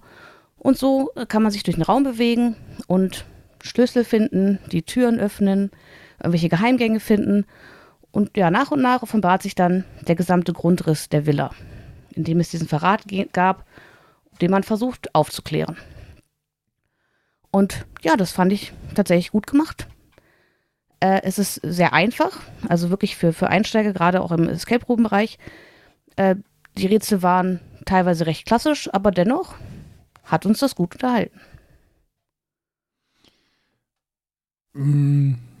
René, René, du erzähl mal die Story und dann habe ich dann eine. Du hast im Vorgespräch was gesagt. Ach so. Ja, ich hatte Sonja direkt als erstes gefragt, uh, ist das gut? Äh, weil wir wollen das verschenken. Äh, und noch hätte ich die Möglichkeit, meiner Frau zu sagen, nicht einpacken, direkt zurückschicken. Ähm, aber da du ja äh, als äh, unsere Escape-Spiel-Spezialistin hier relativ entspannt da bist, dann äh, denke ich, könnte das schon was taugen. Naja, Weil der du guckst die einzige, Sachen ja auch kritischer an, als, als ich das zum Beispiel mache. der einzige Kritikpunkt war ja, dass es jetzt zu einfach war. Ja, was, was ich äh, gut finde. Also, Was ich gut finde. Also ich muss auch sagen, gerade, also ich stelle mir halt vor, dass dieses Cluedo-Verrat in der Villa vielleicht wirklich Leute kaufen, die außer Cluedo nicht viel spielen oder außer halt diesen Standardspielen. Ähm, und dass es dadurch vielleicht wirklich schafft, eine neue Zielgruppe ranzuführen. Und ich glaube, für die ist es dann vom Schwierigkeitsgrad genau richtig. Dass es die nicht überfordert, aber trotzdem interessant ist. Und vielleicht ist das ja der Türöffner in die große Welt der Brettspiele. Also ich habe es gerade im Bekannten- oder auch im, im äh, Kollegenkreis häufig bemerkt, dass gerade Escape Room-Krimispiele so ein Türöffner sein können für Mhm. Brettspiele. Ist jetzt die Frage, ist es besser als das äh, Hotel? Definitiv. Also Ja. es ist halt relativ geführt. Ähm, wie ich schon sagte, du beginnst halt mit so einem kleinen Kartenstapel. Äh, die Räume bauen sich nach und nach auf. Du musst dir eigentlich jeden Ort anschauen, äh, damit du überhaupt weiterkommst. Ähm, du hast diese Kartenstapel, die sind ähm, so nummeriert. Zum Beispiel hast du einen 100er-Stapel, einen 200er, einen 300er, 300er und 400er. Und dadurch kennst du den Lösungsraum, weil du ja immer irgendwie Karten kombinierst und am Ende musst du eine Kartennummer rausbekommen. Das fand ich ein bisschen schade. Da hätte ich gedacht, dass, wenn man die jetzt nicht so durchnummeriert hätte, ähm, hätte man das ein bisschen offener halten können. ja, aber das ist so der, der, der einzige große Kritikpunkt, den ich hätte. Dass man das vielleicht anders hätte aufteilen können. Ich glaube, du und der, die Person, die das bei Thalia oder Müller in, äh, in, in Einkaufswagen drin hat, äh, sind wahrscheinlich äh, erfahrungstechnisch bei Krimi-Spielen und Escape Room-Spielen wahrscheinlich diametral auseinander. ähm, und deswegen ist es ja, ist es ja eigentlich cool, dass es nicht so äh, ein ganz, ganzer Reinfall ist, ne? Oder gar kein Reinfall. Ja. Genau, wenn der einzige Kritikpunkt ist, ist es zu einfach, äh, finde ich das tatsächlich nicht schlimm. Weil es gibt ja viele Einsteiger, die äh, mit einem hochkomplexen äh, Exit von, von, von Cosmos dann heillos überfordert waren und sagen, okay, dann schmeiße ich es halt in die Ecke. Genau, und gucken wir die Sachen nie wieder an. Genau, und gehe dann wieder äh, vor den Computer. Und gerade wenn du sagst, das ist halt geführt, ist das für viele auch. Äh, ich ich habe zum Beispiel, wenn, wenn ihr, wir immer die Exits gespielt haben, war immer so, wo fängt man jetzt erstmal an? So, ne, bis du erstmal so einen Anfang hast, hab, ist für uns immer so eine Hürde gewesen. Hm. Ähm, und wenn du sagst, das ist so ein bisschen geführt oder ein bisschen, Ja, wie gesagt, also es baut sich ja nacheinander auf. Du hast am Anfang nur begrenzte Möglichkeiten, was du untersuchen kannst. Äh, Und wie gesagt, du musst dir eigentlich alles angucken und erst dann kommst du auch weiter. Äh, Also du hast eigentlich immer irgendwas, wo du weißt, okay, da können wir noch was machen und dann hast du alle Informationen, die du auch brauchst. ich sehe heute so ein Thema hier in der Sendung. Olle Kamellen aus den 80ern. Cluedo ist wahrscheinlich sogar noch älter, oder? Ich weiß es gar nicht. Ähm, Äh, Und man hat also zwar eigentlich überflüssig, aber für jeden Spieler so, eine, so einen kleinen Pöppel, eine Spielfigur, mit der man sich dann auch bewegen kann. Ähm, also man könnte ja auch immer sagen, ich gehe jetzt hier zu der Nummer, äh, aber man hat tatsächlich so kleine Spielfiguren in, in sechs Farben, mit denen man sich auch bewegen kann. Äh, zu jeder Farbe gibt es auch einen Charakter im Spiel. Äh, da kann man dann auch, die haben dann auch so äh, Zeugenaussagen, da kann man auch quasi, äh, ne, wenn- ich jetzt den gelben Charakter spiele, dann lese ich die Karten vor, äh, wo der gelbe Charakter was zu beiträgt. Ähm, also ich finde es von der Aufmachung schon, schon schön gemacht. Mit Potenzial. Aber es hat auch Schwierigkeitsange- äh, Schwierigkeitsgrad angegeben, und zwar zwei von fünf Punkten. Das ist so der Punkt, wo ich mich frage, naja, das fand ich schon relativ einfach. Ich kann mir nicht vorstellen, dass das ein Fall mit einem von fünf Punkten Sinn macht. Äh, aber es sind ja noch drei Punkte nach oben offen. Und ich habe gesehen, es gibt jetzt auch ganz aktuell erschienen schon zwei weitere Fälle. es gibt bestimmt auch einen Kinderkluedo oder sowas. Wer hat den Lehrer mit dem Messer? Nee. Genau. Ja, aber worauf ich noch hinaus will, also das ist jetzt Verraten der Villa, das ist tatsächlich thematisch auch so an das klassische Cluedo. Äh, und ich bin gespannt, äh, es gibt jetzt noch Sabotage auf hoher See und Raub im Museum. Die sind ja irgendwie inhaltlich mal, mal anders gelagert, wie die sich dann spielen. Und mal gucken, vielleicht kriege ich nochmal ein versöhnliches Ende mit Cluedo. Ja, ich glaube, das ist ja von dem Ursprungsspiel schon. Ja, aber der Name Cluedo ist bei mir einfach verbrannt. Weißt du eigentlich warum? Weil es diesen unsäglichen Film gab? Nein. Weil ich diese Werbung damals geliebt habe. Moment, die hatte ich auch gerade. Ich habe ja gerade nach dieser Werbung gegoogelt. Ich habe die schon. Und ich fand die so super da. Ich fand die so spannend. Und dann hat man das Spiel gespielt und es hat nicht das wiedergegeben, was man in, dem, in der Werbung gesehen hat. Das hat mich so enttäuscht, weil es überhaupt keine Spannung gab. Es gab keinen Mörder. Es gab, man muss nur Würfel um dieses, dieses dämliche Haus rennen, um Kreuzchen ab, äh, irgendwas abzuhaken. Das fand ich als Kind damals so enttäuschend. Deswegen mochte ich kein Cluedo. Ich habe diesen Beitrag, den ich gesehen habe, übrigens auch gefunden. Es steht alles in den Shownotes, könnt ihr mal reinklicken. ah, wollen wir den Ravensburger Teil noch abschließen mit einem neuen Spiel, was aber aussieht, als wenn es aus den 80ern kommen würde? Auf jeden Fall. Was, was denn? Dass es so aussieht? Abschließen. Ja, das, das so aussieht, aber wir schließen das noch ab damit, den Ravensburger Block. Ja, dann bleiben wir heute mal im Familienbereich, ne? So, Ja. ähm, ich habe ja schon gesagt, ähm, ich habe das Spiel ausgepöppelt mit den tollen Karten, mit den 18 Karten, die dabei sind, aus dem zweiseitigen Standsbogen. Äh, ich möchte über das Spiel Super Mega Lucky Box reden. Sonja, es ist von dem Autor Phil Walker Harding. Ich weiß. Man könnte es auch bezeichnen als äh, Bingo Bär präsentiert. Bingo Bär präsentiert Bingo. Ähm, das Spiel ist einfach ein, eine Art von Bingo, Und mehr ist da auch gar nicht dran. Also nicht viel mehr. Bingo gekreuzt mit ganz schön clever. Genau. Könnte man das sagen? Doch, das trifft es ganz gut, ne? Ja. Äh, das Spiel funktioniert so, du bekommst einfach drei, am Anfang drei ähm, Lose. Ich sag einfach mal Lose. Das sind so ähm, 3x3 Raster mit Zahlen von 1 bis 9. Ähm, bekommst du. Und dann werden halt einfach aus den äh, 18 Karten, das sind äh, die Zahlen 0 bis, nee, 1 bis 9, jeweils zweimal, suchst du dir, werden am Anfang 9 rausgenommen, also spielst du mal nur mit der Hälfte der Zahlen. Und dann werden die einfach nur aufgedeckt und dann kreuzt du halt eine Zahl auf deinem Bingo los an. Hast du eine Reihe oder eine Spalte vollständig, gibt es einen Bonus oder kann es einen Bonus geben. Das kann eine extra Zahl sein, es kann ein Blitz sein, das kann ein Mond sein. Mit den Blitzen darf man Zahlen um eins nach oben oder eins nach unten ver verändern. äh, die Monde zählen am Ende bei der Endwertung. Ähm, und hast du deine Lose voll gekriegt mit äh, allen Kreuzen, also nicht irgendwie nur eine Reihe oder ein Senkrecht, sondern wirklich voll, gibt es halt Punkte und mehr ist das Spiel auch nicht. Oder, René? War das jetzt eine kurz genug Erklärung? Ja, ja, alles gut. da spielst du viermal runter, also spielst vier, vier Durchgänge mit den neun Karten, die gezogen werden. Und dann wird halt geguckt, wie viele, wie viele Tickets hast du wann erfüllt, äh, wie viele Blitze hast du noch über, wie viele Kreuze hast du noch auf den restlichen Karten über. Ähm, du kriegst dann noch jede Runde dazwischen auch noch jeweils noch eine Karte mehr, aber äh, Detailregeln und das ist halt ein Spiel, was halt. Das kannst du wirklich auch äh, unterm Weihnachtsbaum tatsächlich gut spielen, weil das so locker ist, aber auch natürlich nicht mechanisch oder sowas herausfordernd ist, ne? Sondern es ist so, so ein Absackerspiel. Ich mag den Begriff eigentlich nicht so wirklich, aber hm, wie beschreibe ich das denn, René? Na, ich finde, es ist tatsächlich ein klassisches Familienspiel, was du mit der Oma und den Kindern spielen kannst. Alle Mann können da mitspielen, es überfordert keinen. Es gibt durch diese ähm, Kombos, die du machen kannst, äh, halt Belohnungsmomente. Also du kriegst immer ja. eigentlich was.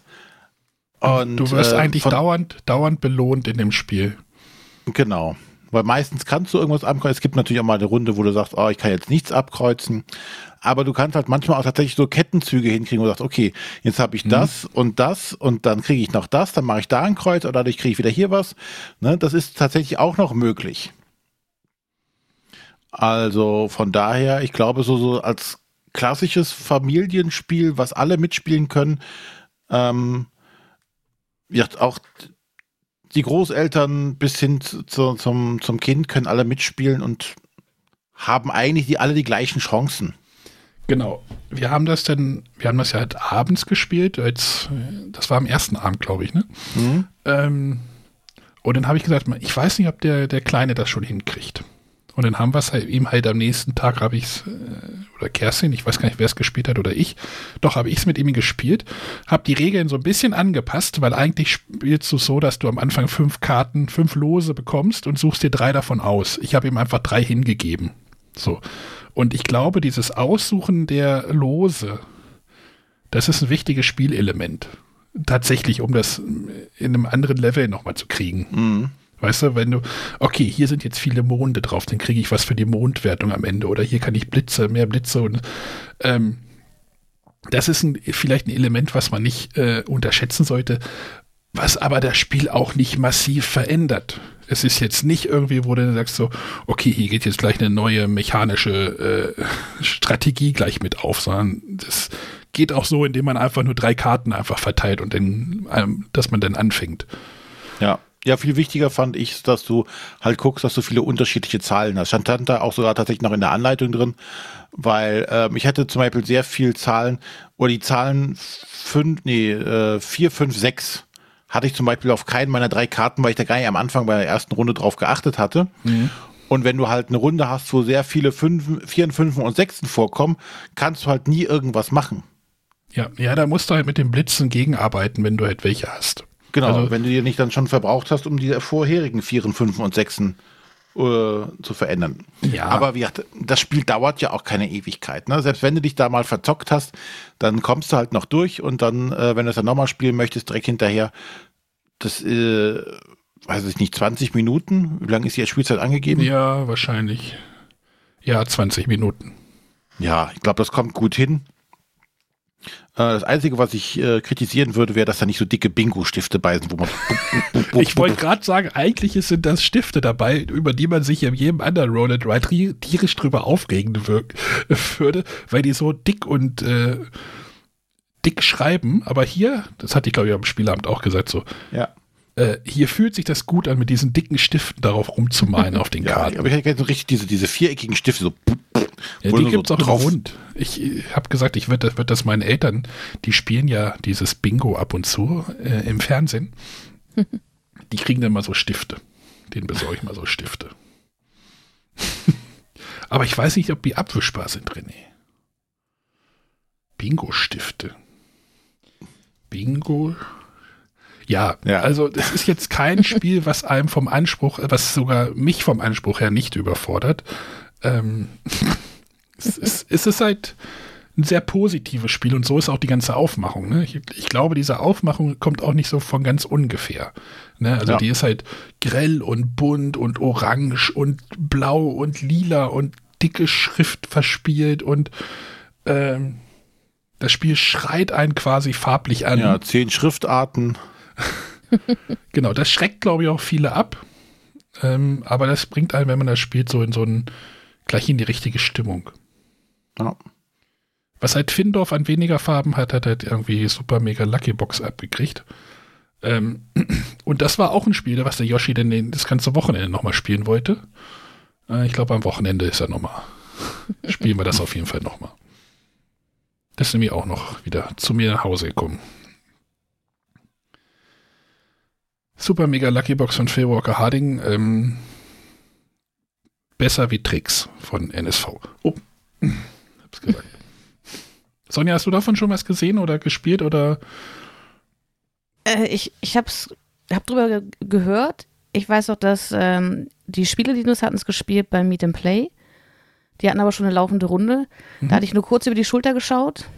Das sah irgendwie crazy aus. War es das Spiel? Achso, bunt, weil es so bunt ist oder was? Ja.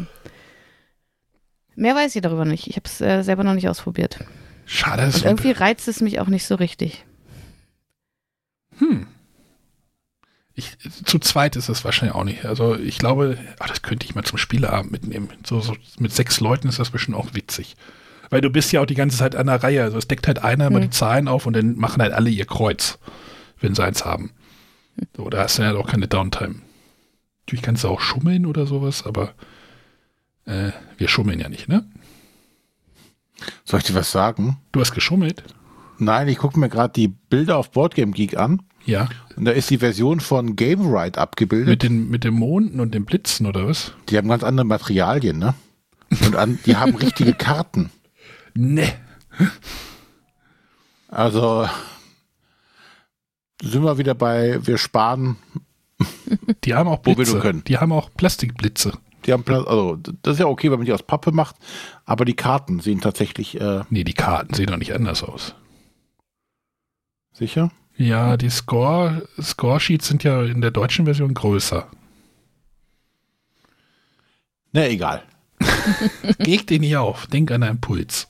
Ja, den habe ich schon nicht mehr. Keinen Puls mehr. Äh, ich wollte jetzt irgendwas googeln. Bingo-Bär. Nee, Bingo-Stift abwischbar. Kennt ihr? Ach, ja, Bingo-Bär haben wir schon gewählt. So, Sonja, hast du auch noch ein altes Spiel aus den 80ern?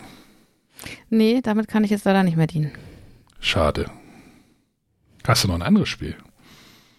Äh, ich hätte noch eins, wenn wir, wenn wir noch was machen wollen. Ja, eins nehmen wir noch. Äh, und zwar bleibe ich quasi im, ein bisschen im Genre. Äh, wir haben es ja auf der Neuheitenschau entdeckt. Es gibt zwei neue The Key-Fälle. The Key ist ja so dieses Deduktionsspiel von Haber in der Spieleabend Approved-Reihe. Und heißt ähm, die noch so? Ja, Okay, also zumindest ist da immer noch der Beppel drauf mit Spieleabend Approved. okay. auf der Seite. Und ähm, ja, The Key von, von Thomas Singh. ähm, gab es ja zunächst äh, zwei Fälle mit Schwierigkeitsgrad Einsteiger und ähm, Medium oder leicht und Medium. Äh, damals gab es schon die Kritik, okay, da sind drei Level angegeben, warum gibt es denn nichts auf Level schwer? Und dann hieß es so, hm, naja, aber Haber steht ja für Familienspiele und da darf es doch gar nicht so schwer werden. Umso überraschender fand ich es dieses Jahr, ähm, dass es zwei neue Fälle gibt, einen auf Medium und einen auf schwer. An den schweren habe ich mich noch nicht herangetraut. Wir haben uns gedacht, naja, wir fangen, um wieder reinzukommen, mal mit dem Medium-Fall an. Und den haben wir jetzt tatsächlich schon ein paar Mal gespielt. Und ja, ich finde es nach wie vor cool. Es hat wieder einige coole Elemente. Also The Key funktioniert ja so, ähm, es gibt drei, es sind drei Sachen passiert. Also in diesem Fall es, sind wir im Royal Star Casino, da wurde eingebrochen. Und zwar haben drei Personen was aus drei Tresoren gestohlen, ähm, haben dafür einen speziellen Code eingegeben und haben das zu einer gewissen Uhrzeit gemacht. Und unsere Aufgabe ist jetzt einfach herauszufinden, ähm, also diese Zuordnung. Welche Person war zu welcher Uhrzeit an welchem Tresor und hat welchen Code genutzt, um den Tresor zu öffnen. Und alles, was wir dafür haben, ist ein großer Haufen an Karten, die quer verteilt über den Tisch liegen. Und die Rückseiten der Karten zeigen Farbsymbole. Es gibt nämlich neun farbige Schlüssel. Entsprechend gibt es neun verschiedene Fälle aufzuklären. Ähm, und man darf sich zum einen nur die Karten nehmen, wo auch die Farbe des Schlüssels, den man gerade lösen möchte, drauf sind. Sonst kann das äh, zu schweren Verwirrungen führen. Da sollte man schon mal aufpassen. Und dann gibt es verschiedene Kartenarten, also mit unterschiedlichen Hinweisen. Auf der Rückseite ist immer angegeben, so worum es grob geht. Zum Beispiel, das ist jetzt ein Hinweis zur Person und Uhrzeit oder ähm, zum Code und der Uhrzeit oder und so deckt man eben die Karten auf, für sich geheim mit einem Sichtschirm und hat dann die Möglichkeit, sich im Sichtschirm auch ein Notizen zu machen und einzutragen, wer was gewesen sein kann oder auch nicht. Äh, was mir gefällt, es gibt da wirklich ganz unterschiedliche Hinweise. Ähm, also auch bei den gleichen Typs. Jetzt ist es ähm, hier im Royal Star Casino so. Zum einen haben wir verschiedene Stockwerke. Es kann Hinweise zu den Stockwerken geben. Ähm, da hat man noch so einen kleinen Aufzugmarker, mit dem man nachvollziehen kann. Man kriegt dann so Hinweise, also man weiß, wo die Person startet und wo sie ähm, endet und hat dann Uhrzeiten. Zu der Uhrzeit ähm, hat sie an einem Stock gehalten, hat die Bewegung irgendwie dreimal nach oben, viermal nach unten, fünfmal nach oben und kann dann darüber nachvollziehen, zu welcher Uhrzeit die Person auf der Etage mit den Tresoren war. Was ganz neu ist, ist ein Puzzle-Element, quasi so ein kleines Ubongo-Spiel im The Key-Spiel. Äh, um nämlich herauszufinden, welcher Code genutzt wurde, findet man im Mülleimer diese Puzzleteile, vier Stück. Von einem weiß man, wie es ausgerichtet ist. Und muss dann auf so einer Codetafel, wo verschiedenfarbige Markierungen drauf sind, die Puzzleteile so legen, dass nur die drei Zahlen einer Farbe und das OK, der OK-Button noch übrig bleiben. Das finde ich ziemlich cool, dass das einfach da so hineingebracht wurde. Naja, ansonsten versucht man eben einfach, ähm, ja, durch möglichst wenige Hinweise äh, so schnell wie möglich den Fall korrekt zu lösen und einen Code rauszufinden, der dann ähm, zum richtigen Loch in so einer ähm, Auflösungskarte, da sind verschiedene Löcher drin, da steckt man dann den Schlüssel durch und kann auf der Rückseite kontrollieren, ob die Farbe übereinstimmt, dann hat man es richtig gelöst. Und wer das ähm, am schnellsten macht, bekommt einen Bonus. Und zwar haben die Karten alle einen Wert 2, 3 oder 4. Und man sollte versuchen, mit möglichst wenigen Karten oder mit einem möglichst geringen Wert zu gewinnen. Ähm, wer zuerst äh, die, die auf die Lösung gekommen ist und den Schlüssel bekommt, darf sich eine Karte äh, mit niedrigem Wert abziehen. Ansonsten zieht man einfach die Werte, zählt man die Werte der Karten zusammen und errechnet, wer den geringsten Wert benötigt hat zum Auflösen. Ja, ich mag das äh, Seki und ich finde es cool, dass man sich immer wieder neue Kleinigkeiten überlegt. Hier gibt es zum Beispiel auch so Banderolen. Da sind Stücke von abgerissen. Man weiß, welche Banderole zu welchem Tresor gehört. Und dann findet man halt so ein kleines Stück und muss gucken, an welcher Ecke könnte das abgerissen sein, wo passt das dazu. Ähm, es gibt Hinweise, da weiß, also man hat so eine kleine Karte und weiß irgendwie, in dem Raum ist der Pokertisch, dann muss man äh, durch an der Cocktailbar vorbei ähm, zu, zu einem anderen Raum und bekommt einen Hinweis, okay, die Personen sind sich um die Uhrzeit begegnet oder die Person ist um die Uhrzeit an einem lila Sofa vorbeigelaufen. Ja, und so kann man durch Kombination der Hinweise eben rausfinden, wer zu welchem Zeitpunkt welchen Code benutzt hat. An welchem Tresor. Ich äh, verstehe diese Spiele nicht und ich glaube, ich glaube, es wird nicht besser, wenn die Fälle noch extremer werden. Äh, ich wollte gerade fragen, ob dich das irgendwie anmacht.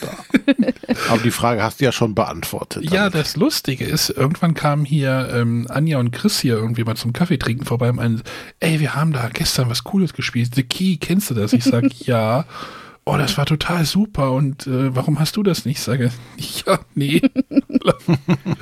Nee, ich glaube, diese Reihe ist für mich so, oh, wo du gesagt hast, ja, hier gibt es irgendwie Dreh, fünf Rätsel und hier was hinlegen und da was drehen und äh, ausschließen und ich würde, glaube ich, Cluedo Verrate der Villa lieber spielen. das ist geführt, da habe ich, hab ich gehört. Nee, -mm. Also das Einzige, was ich immer wieder ein bisschen ärgerlich finde, aber das gehört, glaube ich, dazu, weil es ja dann auch am Ende quasi zum Gewinn um Punkte geht. Es kann halt einfach passieren, dass ich äh, einen Hinweis habe und ziehe eine Karte, die mir auf anderem Weg genau denselben Hinweis gibt. Also ich weiß schon, die Dame war um die Uhrzeit an dem Tresor und dann kriege ich noch weitere Karten, die mir genau diese Information liefern. Da ärgert man sich dann. Äh, und also wir haben es gestern gespielt, da ist es mir tatsächlich passiert. Ich hatte eigentlich schon genug Karten äh, hab dann aber, weil manche Hinweise kann man halt nicht sofort verarbeiten. Da gibt es zum Beispiel, äh, Tresor Nummer 2 wurde vor Tresor 5 geöffnet. Dann weiß ich, okay, wenn einer vor Tresor 5 geöffnet wurde, kann der nicht zur ersten Uhrzeit, kann so ein bisschen was ausschließen. Ähm, wenn man dann aber später schon mehr Informationen hat, kann man den Hinweis vielleicht nochmal anders verwerten. Und da habe ich nicht aufgepasst und bin meine Karten nicht durchgegangen, habe weitere gezogen und mich geärgert, dass ich mit jeder Karte einfach nur Hinweise bekam, die ich schon hatte. Und äh, ja, das finde ich ein bisschen ärgerlich, aber ansonsten finde ich es einfach cool. Wobei ich auch Respekt davor habe, mich an den schweren Fall ranzutrauen, weil man braucht doch schon diverse Hinweise. Es gibt, das ist ja auch möglich, das Solo zu spielen. Es gibt da so eine äh, Bewertungsskala und da darf man wirklich nicht viele Hinweiskarten verwenden. Ja, also ich äh, kann mir schwer vorstellen, wie man es wirklich schaffen kann mit so wenigen Hinweisen. Also da muss man wahrscheinlich schon richtig Glück haben, dass man exakt die richtigen Hinweise zieht und die dann auch noch korrekt auswerten kann. Ja, aber so bleibt es auf jeden Fall eine Herausforderung. Und ähm, ja, worauf ich mich aber freue bei dem ähm, schweren Level, da soll es ja, also da sind wir im Gefängnis und wir haben ja in den anderen Fällen schon dafür gesorgt, dass Personen ins Gefängnis kommen. Die treffen wir da wohl wieder. Äh. Wie bei Spider-Man. Nee. Ähm. Äh, und tatsächlich, mir wurde ja auf das Spiel empfohlen, erstmal den Medium-Fall zu spielen vor dem anderen. Das ist aber tatsächlich Fall 5, den wir jetzt vor Fall 4 gespielt haben. Und Sonja drehten sich alle zehn Nägel auf, als sie das Spiel ausgepackt hatte. Ja, aber also wer wirklich so Deduktion ähm, auf den Punkt gebracht mag, der sollte sich Sekir auf jeden Fall mal anschauen. Boah, Deduktion, ey. Das ist wie, das ist wie Deckbau, nur andersrum. Wenn irgendwo Deduktion dran steht an einem Spiel, dann äh, fasse fass ich das mit der Kneifzange nicht an. Nee, sorry, das ist. Vielleicht hätte der Hörer, vielleicht hätte der Knut nochmal fragen sollen, welches Spiel, welche Mechanismen finden ihr scheiße, aber in welchem Spiel ist es super eingesetzt für uns. Quasi andersrum. Ja. Gut. Aber du bist weiterhin begeistert von der Reihe und ist sie bei dir auch Sonja approved? Ja. Also nicht nur. Also wie gesagt, ich habe ja genannt, was, was mich so ein bisschen daran stört. Äh, aber ansonsten, äh, ja, setze ich mich immer wieder gerne dran. Ähm, es ist, ich habe gesagt, es sind neun Schlüssel enthalten, also quasi neun Fälle. Äh, aber es ist schon so, also ich könnte jetzt auch die anderen nochmal komplett spielen, weil es dann doch so abstrakt bleibt und man einfach nur diese ähm, ja, logischen Hinweise nachvollzieht und ja, wahrscheinlich, wenn man die neuen durchgespielt hat, kann man auch wieder von vorne anfangen, weil man sich das einfach gar nicht merken kann.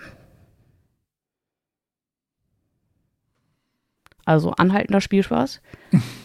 und also ich bin tatsächlich überrascht gewesen, ja auch schon in Essen, ähm, weil ich das Gefühl hatte, jetzt irgendwie zwischen Teil 3 und jetzt den zwei neuen, war eine lange Pause und da hat man eher das Gefühl, okay, geht vielleicht doch nicht weiter. Umso mehr freue ich mich, dass es jetzt doch weitergeht und auch noch äh, der höchste Schwierigkeitsgrad angeboten wird. Ich berichte dann gerne mal, wenn ich mich damit nie auseinandergesetzt habe, ob mir der tatsächlich gefällt. Da kommt, glaube ich, nochmal irgendwie eine Ebene mehr mit rein. Äh, da muss man sich mal in Ruhe mit auseinandersetzen. die Ebene mehr. Ja, es wird nicht besser. Es wird nicht besser. Ah, so. Sind wir mit den Eulenkamellen durch, ne? Genau. Ich hätte noch was. Ich hätte noch was Digitales. René Wo ist, ich schon wieder schuld bin. René ist schuld, tatsächlich. Das wirst du jetzt Ja. nicht immer abstreiten. Äh, nein, ich hätte vorher wissen müssen, was ich damit anrichte. Das ist richtig. Äh, ich war ja nämlich bei René zu Besuch, habt ihr Film mitgekriegt? Und dann meinte er irgendwie, hier kennst du eigentlich dieses neue, diese neue App, diese neue Marvel, Marvel Snap App? Äh, sagte er mir vor einer Woche, jetzt bin ich Level 176 oder sowas. Ähm, Marvel Snap ist eine ist eine sehr interessant, ist ein sehr interessantes Spiel. Also wir reden jetzt über eine iOS oder halt über eine über ein Computerspiel oder halt Mobile Game oder äh, wie, wie nennt Ja. man das? Eine App? Was?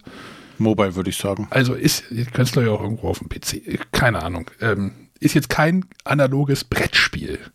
Obwohl, man könnte das bestimmt auch umsetzen, denn es ist ein Kartenspiel, in dem es einfach darum geht, die Ma also du hast drei Orte in der Mitte und du kämpfst mit, äh, mit deinem Gegner um die äh, Vormachtstellung an diesen drei Orten. So wie bei Smash Up. Wenn man das Genau. kennt. Wenn man das kennt.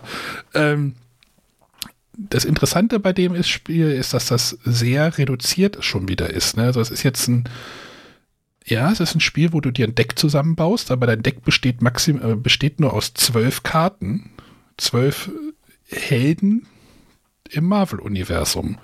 Und wenn ihr denkt, es gibt da, es gibt da mehr wie zwölf, fragt ihr euch, doch, es gibt da sehr viel mehr Karten, aber viele Helden kenne ich auch nicht. Ähm, und dann baust du dir halt ein Deck zusammen. Diese Karten haben halt eine Kost, einen Kostenfaktor und einen Stärkefaktor oder einen Stärkewert und einen Kostenwert. Und jede Runde gibt es halt, so wie bei Hearthstone auch, äh, du kriegst in der ersten Runde kriegst du eine Energie, zwei Energie, drei. Das spielst du auch nur sechs Runden lang. Also das Spiel ist sehr übersichtlich. Und das ist das, was mich gerade sehr abholt bei dem Spiel. Dann gibt es natürlich auf jeder Karte gibt's oder kann es Effekte geben. Es gibt auch Karten ohne Effekte, die dann einfach, einfach andere Benefits haben. Ähm, und du spielst halt einfach die Karten und dann wird halt am Ende geguckt, wie viel Stärke hast du an Ort 1, an Ort 2, an Ort 3 und wer die meisten Orte gewonnen hat, hat das Spiel gewonnen. Das, the game. Es gibt halt äh, Karten, die haben Aufdeckeffekte, es gibt Karten, die haben Buff-Effekte, es gibt Karten, die verschieben Karten, es gibt Karten, die zerstören Karten von dir. Ähm, es gibt we sehr wenig Karten, die aktiv die Karten des anderen Gegners angreifen. Ich glaube auch fast gar keine. Sondern wenn du einen Angriff hast, höchstens auf das Kartendeck. Ähm, und dann versuchst du halt aus diesen Karten Energien, Synergien rauszufinden, die halt zu deinem Deck passen. So wie das halt bei so einem Deck, wie bei so einem Magic Deck oder sowas, was du dir zusammenbaust, auch ist. Nur wie gesagt, hier zwölf Karten. Das ist wirklich übersichtlich. Und das ist für mich der Reiz tatsächlich. Ist natürlich Free-to-Play-Hölle. Tatsächlich habe ich sogar schon Geld reingeworfen. Oh nein. 3,49 Euro. Für, für den Battle Pass hat es noch nicht gereicht, für die 11 Euro, aber ähm, Du stehst kurz davor. nee, ich glaube nicht. Also du kriegst das, alles, was du halt kriegst an ähm, im Battle Pass sind einfach nur irgendwie mehr, äh, mehr Ressourcen wieder und ein bisschen Cosmetics. Du kannst keine Karten aktiv kaufen, was übrigens auch spannend ist, sondern du, kriegst, du steigst halt irgendwie in deinem Battle Pass auf. Das ist halt so ein, ah, wie, wie beschreibe ich das denn jetzt? Ist einfach so eine Leiste, auf die du hochwanderst, wenn du halt Spiele gewinnst oder verlierst und ähm, da kriegst du halt Mystery Cards. Also du kriegst halt die, die nicht, kannst halt nicht aktiv aussuchen, welche Karte du jetzt kriegst. Das Interessante ist, ich habe jetzt gerade mal gegoogelt, ähm, und dann kannst du halt deine Karten upgraden. Du gradest die, also die, du verbesserst die aber nicht, indem die Werte besser werden, sondern die werden halt erstmal, erster Upgrade ist der Rahmenbruch. Ja? Denn, denn ist, die, ist die Grafik auf der Karte nicht mehr äh, in so einem Rahmen drinne wie bei so einer Karte, sondern sie steht, ein- steht ein bisschen aus dem Rahmen raus. Zweiter Upgrade ist einfach so ein 3D-Effekt. Wenn du es mit dem Handy dann bewegst, das Handy leicht bewegst, dann bewegt sich die Karte auch so 3D-mäßig. Sieht ganz cool aus. Dritter Upgrade, ich weiß nicht, René, ob du den schon gesehen hast, Nein. ist denn ein, ein bisschen animiert. Dann sind die Haare bei der Medusa zum Beispiel ein bisschen animiert. Danach gibt es den goldenen Rand. Was danach kommt, weiß ich noch nicht. ähm, und je nachdem, und immer wenn du deine Karten verbesserst, steigst du in deinem Collection-Level.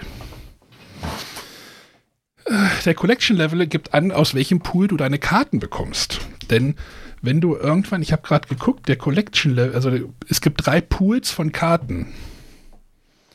Also im ersten Pool sind 46 verschiedene Karten drin, der geht von äh, Level 18 bis 214. Danach kommt dann der Pool 2, der geht dann bis 275. da gibt es nochmal 25 neue Karten und ab äh, äh, 486 gibt es dann halt den Pool 3, da gibt es dann nochmal neue Karten, die dann natürlich wieder das ganze Metagame aufeinander, auseinanderdrehen. Das sind übrigens 74 noch, also gibt es nochmal mehr als doppelt so viele Karten im dritten Pool. Und es gibt halt da irgendwie alle Superhelden, die ihr kennt und noch die Geschwister davon. Ich hatte jetzt neulich Agatha Harkness auf der Hand. Die habe ich irgendwie über einen Gegner gekriegt. Wenn du die nicht ausspielst, ist eine Sechserkarte, das heißt, du kriegst die eigentlich erst in der Sechser-Runde raus. Dann spielt die das Spiel für dich. Da musst du gar nichts mehr tun, dann spielt die einfach Karten von der Hand für dich auf die, auf die Orte. Das war sehr verwirrend am Anfang. Denn nicht nur die Karten haben halt die Effekte, sondern die, die Orte auch. Und da musst du dann halt so spielen damit. Es gibt Orte, äh, wenn du, die, wenn du den Ort gewinnst, kriegst du plus drei Stärke auf andere Orte. Oder es gibt, es gibt auch Karten, es gibt einen Ort, äh, Reich der Toten oder sowas, wenn du da eine Karte hinspielst, wird die Karte zerstört. Da musst du halt überlegen, wie kriegst du da jetzt irgendwie Bestärker an den Ort. Und so ein, so ein Spiel ist das. Und äh, wer da irgendwie so eine Affinität für hat, für Magic oder Hearthstone, ja, das ist ja auch schon, das ist ja auch schon ein Computerspiel. Oder so Keyforge oder was gibt es da noch für, für äh, analoge Spiele so in dem Bereich? Weiß ich nicht. Auf jeden Fall äh, hat mir das tatsächlich gut äh, gefällt mir es sehr gut. Schön ist auch, ähm, es tötet nicht die Batterie des Handys, sondern es ist sehr ressourcenschonend tatsächlich. Also das Handy fängt halt nicht an zu glühen, sondern es frisst kaum Batterie tatsächlich. Das ist auch immer eine Sache, die mich bei äh, Spielen auf dem Handy sehr oft abschreckt, wenn, wenn danach einfach die Batterie alle ist nach 10 Minuten. René, du wolltest es deinstallieren, hast du im Vorgespräch gesagt? Ja, ich habe es jetzt seit drei, vier Tagen nicht mehr angefasst und dann ist es meistens schon ein gutes Zeichen zu sagen, okay. Es hat mich jetzt da nicht gefesselt und ich sage jetzt nicht, dass es schlecht ist, aber dann werde ich es wahrscheinlich auch nicht mehr weiterspielen.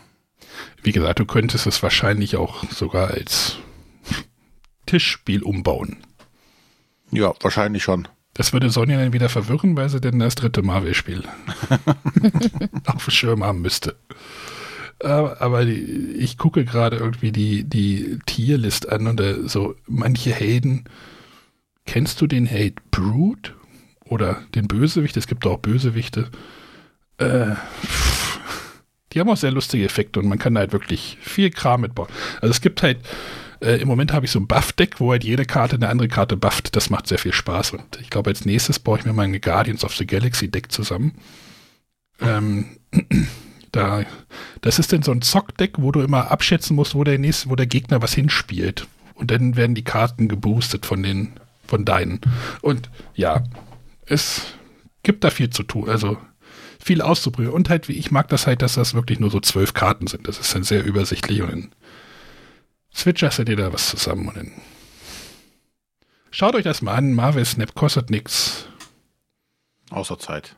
Ich, ich mag das. Schade ist, dass man da irgendwie keine Gegner, also du kannst da nicht irgendwie die, direkt nach Gegnern suchen.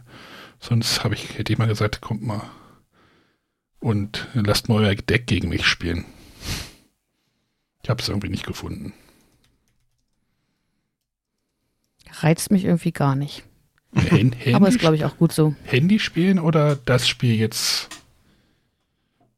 Also ich spiele am Handy eigentlich auch relativ wenig, aber das hat mich jetzt irgendwie mal so richtig. Also ich bin tatsächlich schon genervt davon, weil mir ständig irgendwie, wieder beim Thema, äh, bei Twitter oder so Werbung angezeigt wird. Für das Spiel, ne? Mhm. Ja, ich hab's Das auch. ist schon mal ein Punkt, wenn ich zu viel Werbung sehe, dann äh, bin ich an so einem Punkt, wo ich sage, nee, jetzt erst recht nicht. Hast Ähm, du die ja, falsche Twitter-App. bei Instagram kommt die aber auch und bei TikTok gibt's auch ganz viel Bei Werbung. Twitter dafür. gibt es doch gar keine Werbung, wenn man den richtigen Kleinen verwendet. Wir machen gleich das Twitter-Fass nochmal auf. Ja. Nein, machen wir nicht. Doch. Nein, ich will kein Fass aufmachen. Nein, aber ähm, ja, also ich hatte da auch ganz viel Werbung gesehen, dachte, ach, das ist wieder irgendwie so ein Free-to-Play-Spiel. Dann hatte mein, mein Videospiel-Podcast irgendwie darüber geredet so, oder die haben da angefangen und er meinte, René, hier, Marvel Snap, das musst du dir mal angucken. so, okay, ich guck's mir jetzt mal an. Ähm, ja. Dann, dann will ich jetzt noch ein bisschen Haus, ähm, ein bisschen Werbung machen. Das mache ich jetzt einfach mal. Denn der Markus, Hörer Markus, ähm, hat ein neues Projekt gestartet, zusammen mit dem, oh Gott, jetzt will ich den Namen nicht falsch sagen, Moment. Äh, äh, äh, den Ro Rotnock, den Dominik. Ähm, die haben ein neues Projekt, denn äh, Twitter ist ja gerade dabei, komisch zu werden, also noch komischer wie vorher. Denn Elon Musk hat das ganze Ding ja jetzt irgendwie gekauft. Und erstmal irgendwie erster Amtshandlung war erstmal den Chef rauszuschmeißen. Ich glaube, der Aufsichtsrat ist jetzt, glaube ich, auch rausgeschmissen. Ähm, die äh, Entwickler müssen da jetzt irgendwie in kürzester Zeit irgendwas implementieren, wo man für einen blauen Haken 20 Dollar im Monat kaufen, kaufen soll, muss, kann. Und äh, da passieren gerade irgendwie Dinge. Und es gibt ja diese was ist denn das jetzt? Äh, freie Alternative Mastodon, die gab es auch schon länger, wie Sonja heute erfahren hat. Oder ja, die ja, am Tage Wochenende. am Wochenende erfahren hat. Ähm, und da, das ist halt quasi so ein alternatives soziales Netzwerk, was immer so ein bisschen so neben Twitter herlief, wo aber auch nie jemand irgendwie groß wirklich war. Und jetzt ist es irgendwie passiert. Jetzt gibt es da bei Twitter so einen leichten Exodus oder gefühlt, ich weiß es nicht. Vielleicht hat sich das in zwei Wochen auch schon wieder alles äh, in eine andere Richtung entwickelt. Aber der Markus hat, äh, äh, wie gesagt, zusammen mit dem Dominik haben die halt eine Mastodon-Instanz gegründet.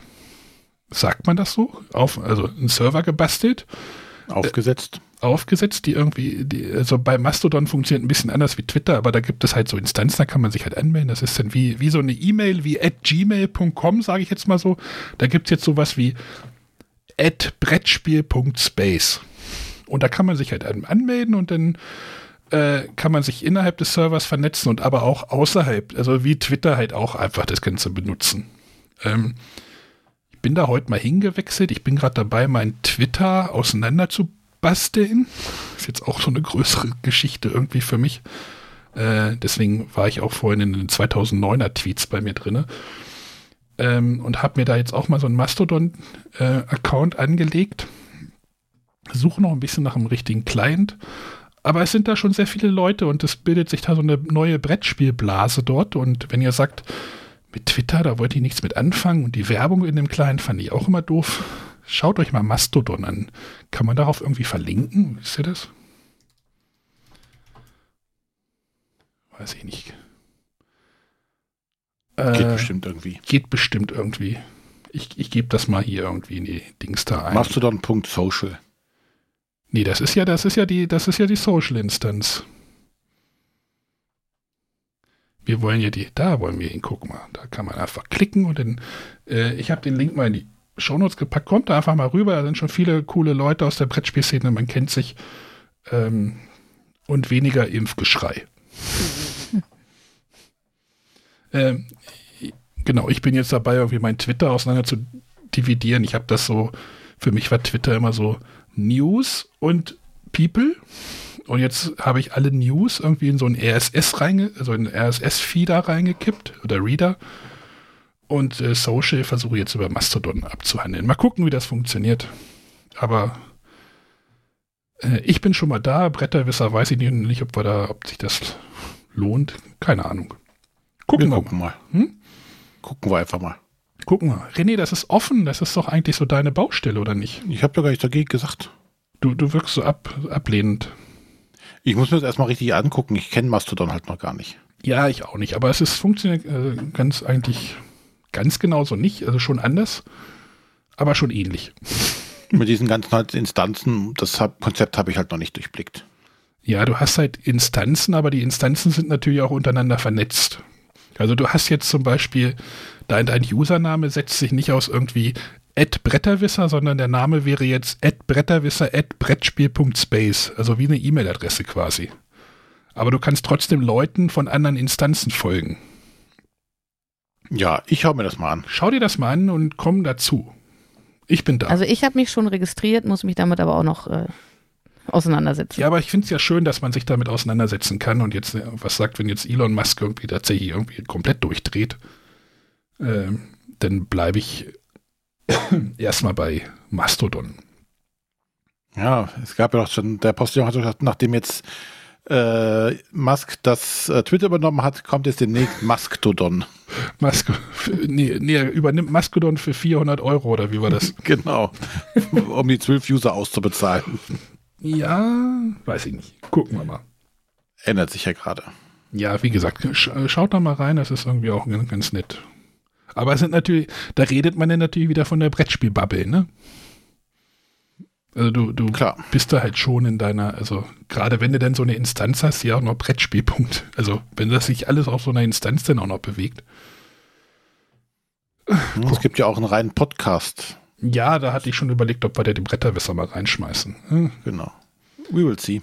Gucken wir mal. Aber die Instanzen sind, wie gesagt, untereinander vernetzt und du hängst dann, du kannst auf deiner Instanz, glaube ich, sogar bleiben, aber auch dich weiter vernetzen. So, Werbung in einer Sache. Marvel Snap, Mastodon, alte Spiele. Ich glaube, es reicht für heute. Ne? Machen wir Genau. ein Schleifchen drum, genau. Machen wir eine Schleife drum. Nächste Woche? Wissen wir noch nicht. Machen wir gleich. Ganz genau. Erstmal können wir uns verabschieden und nächste Woche hört ihr uns wieder.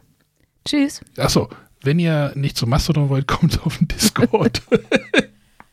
Discord.bretterwisser.de. Vielleicht kann man da auch irgendwie eine Verbindung her. Na, mal gucken. Keine Ahnung. Also, tschüssi. Tschüss. Tschüss.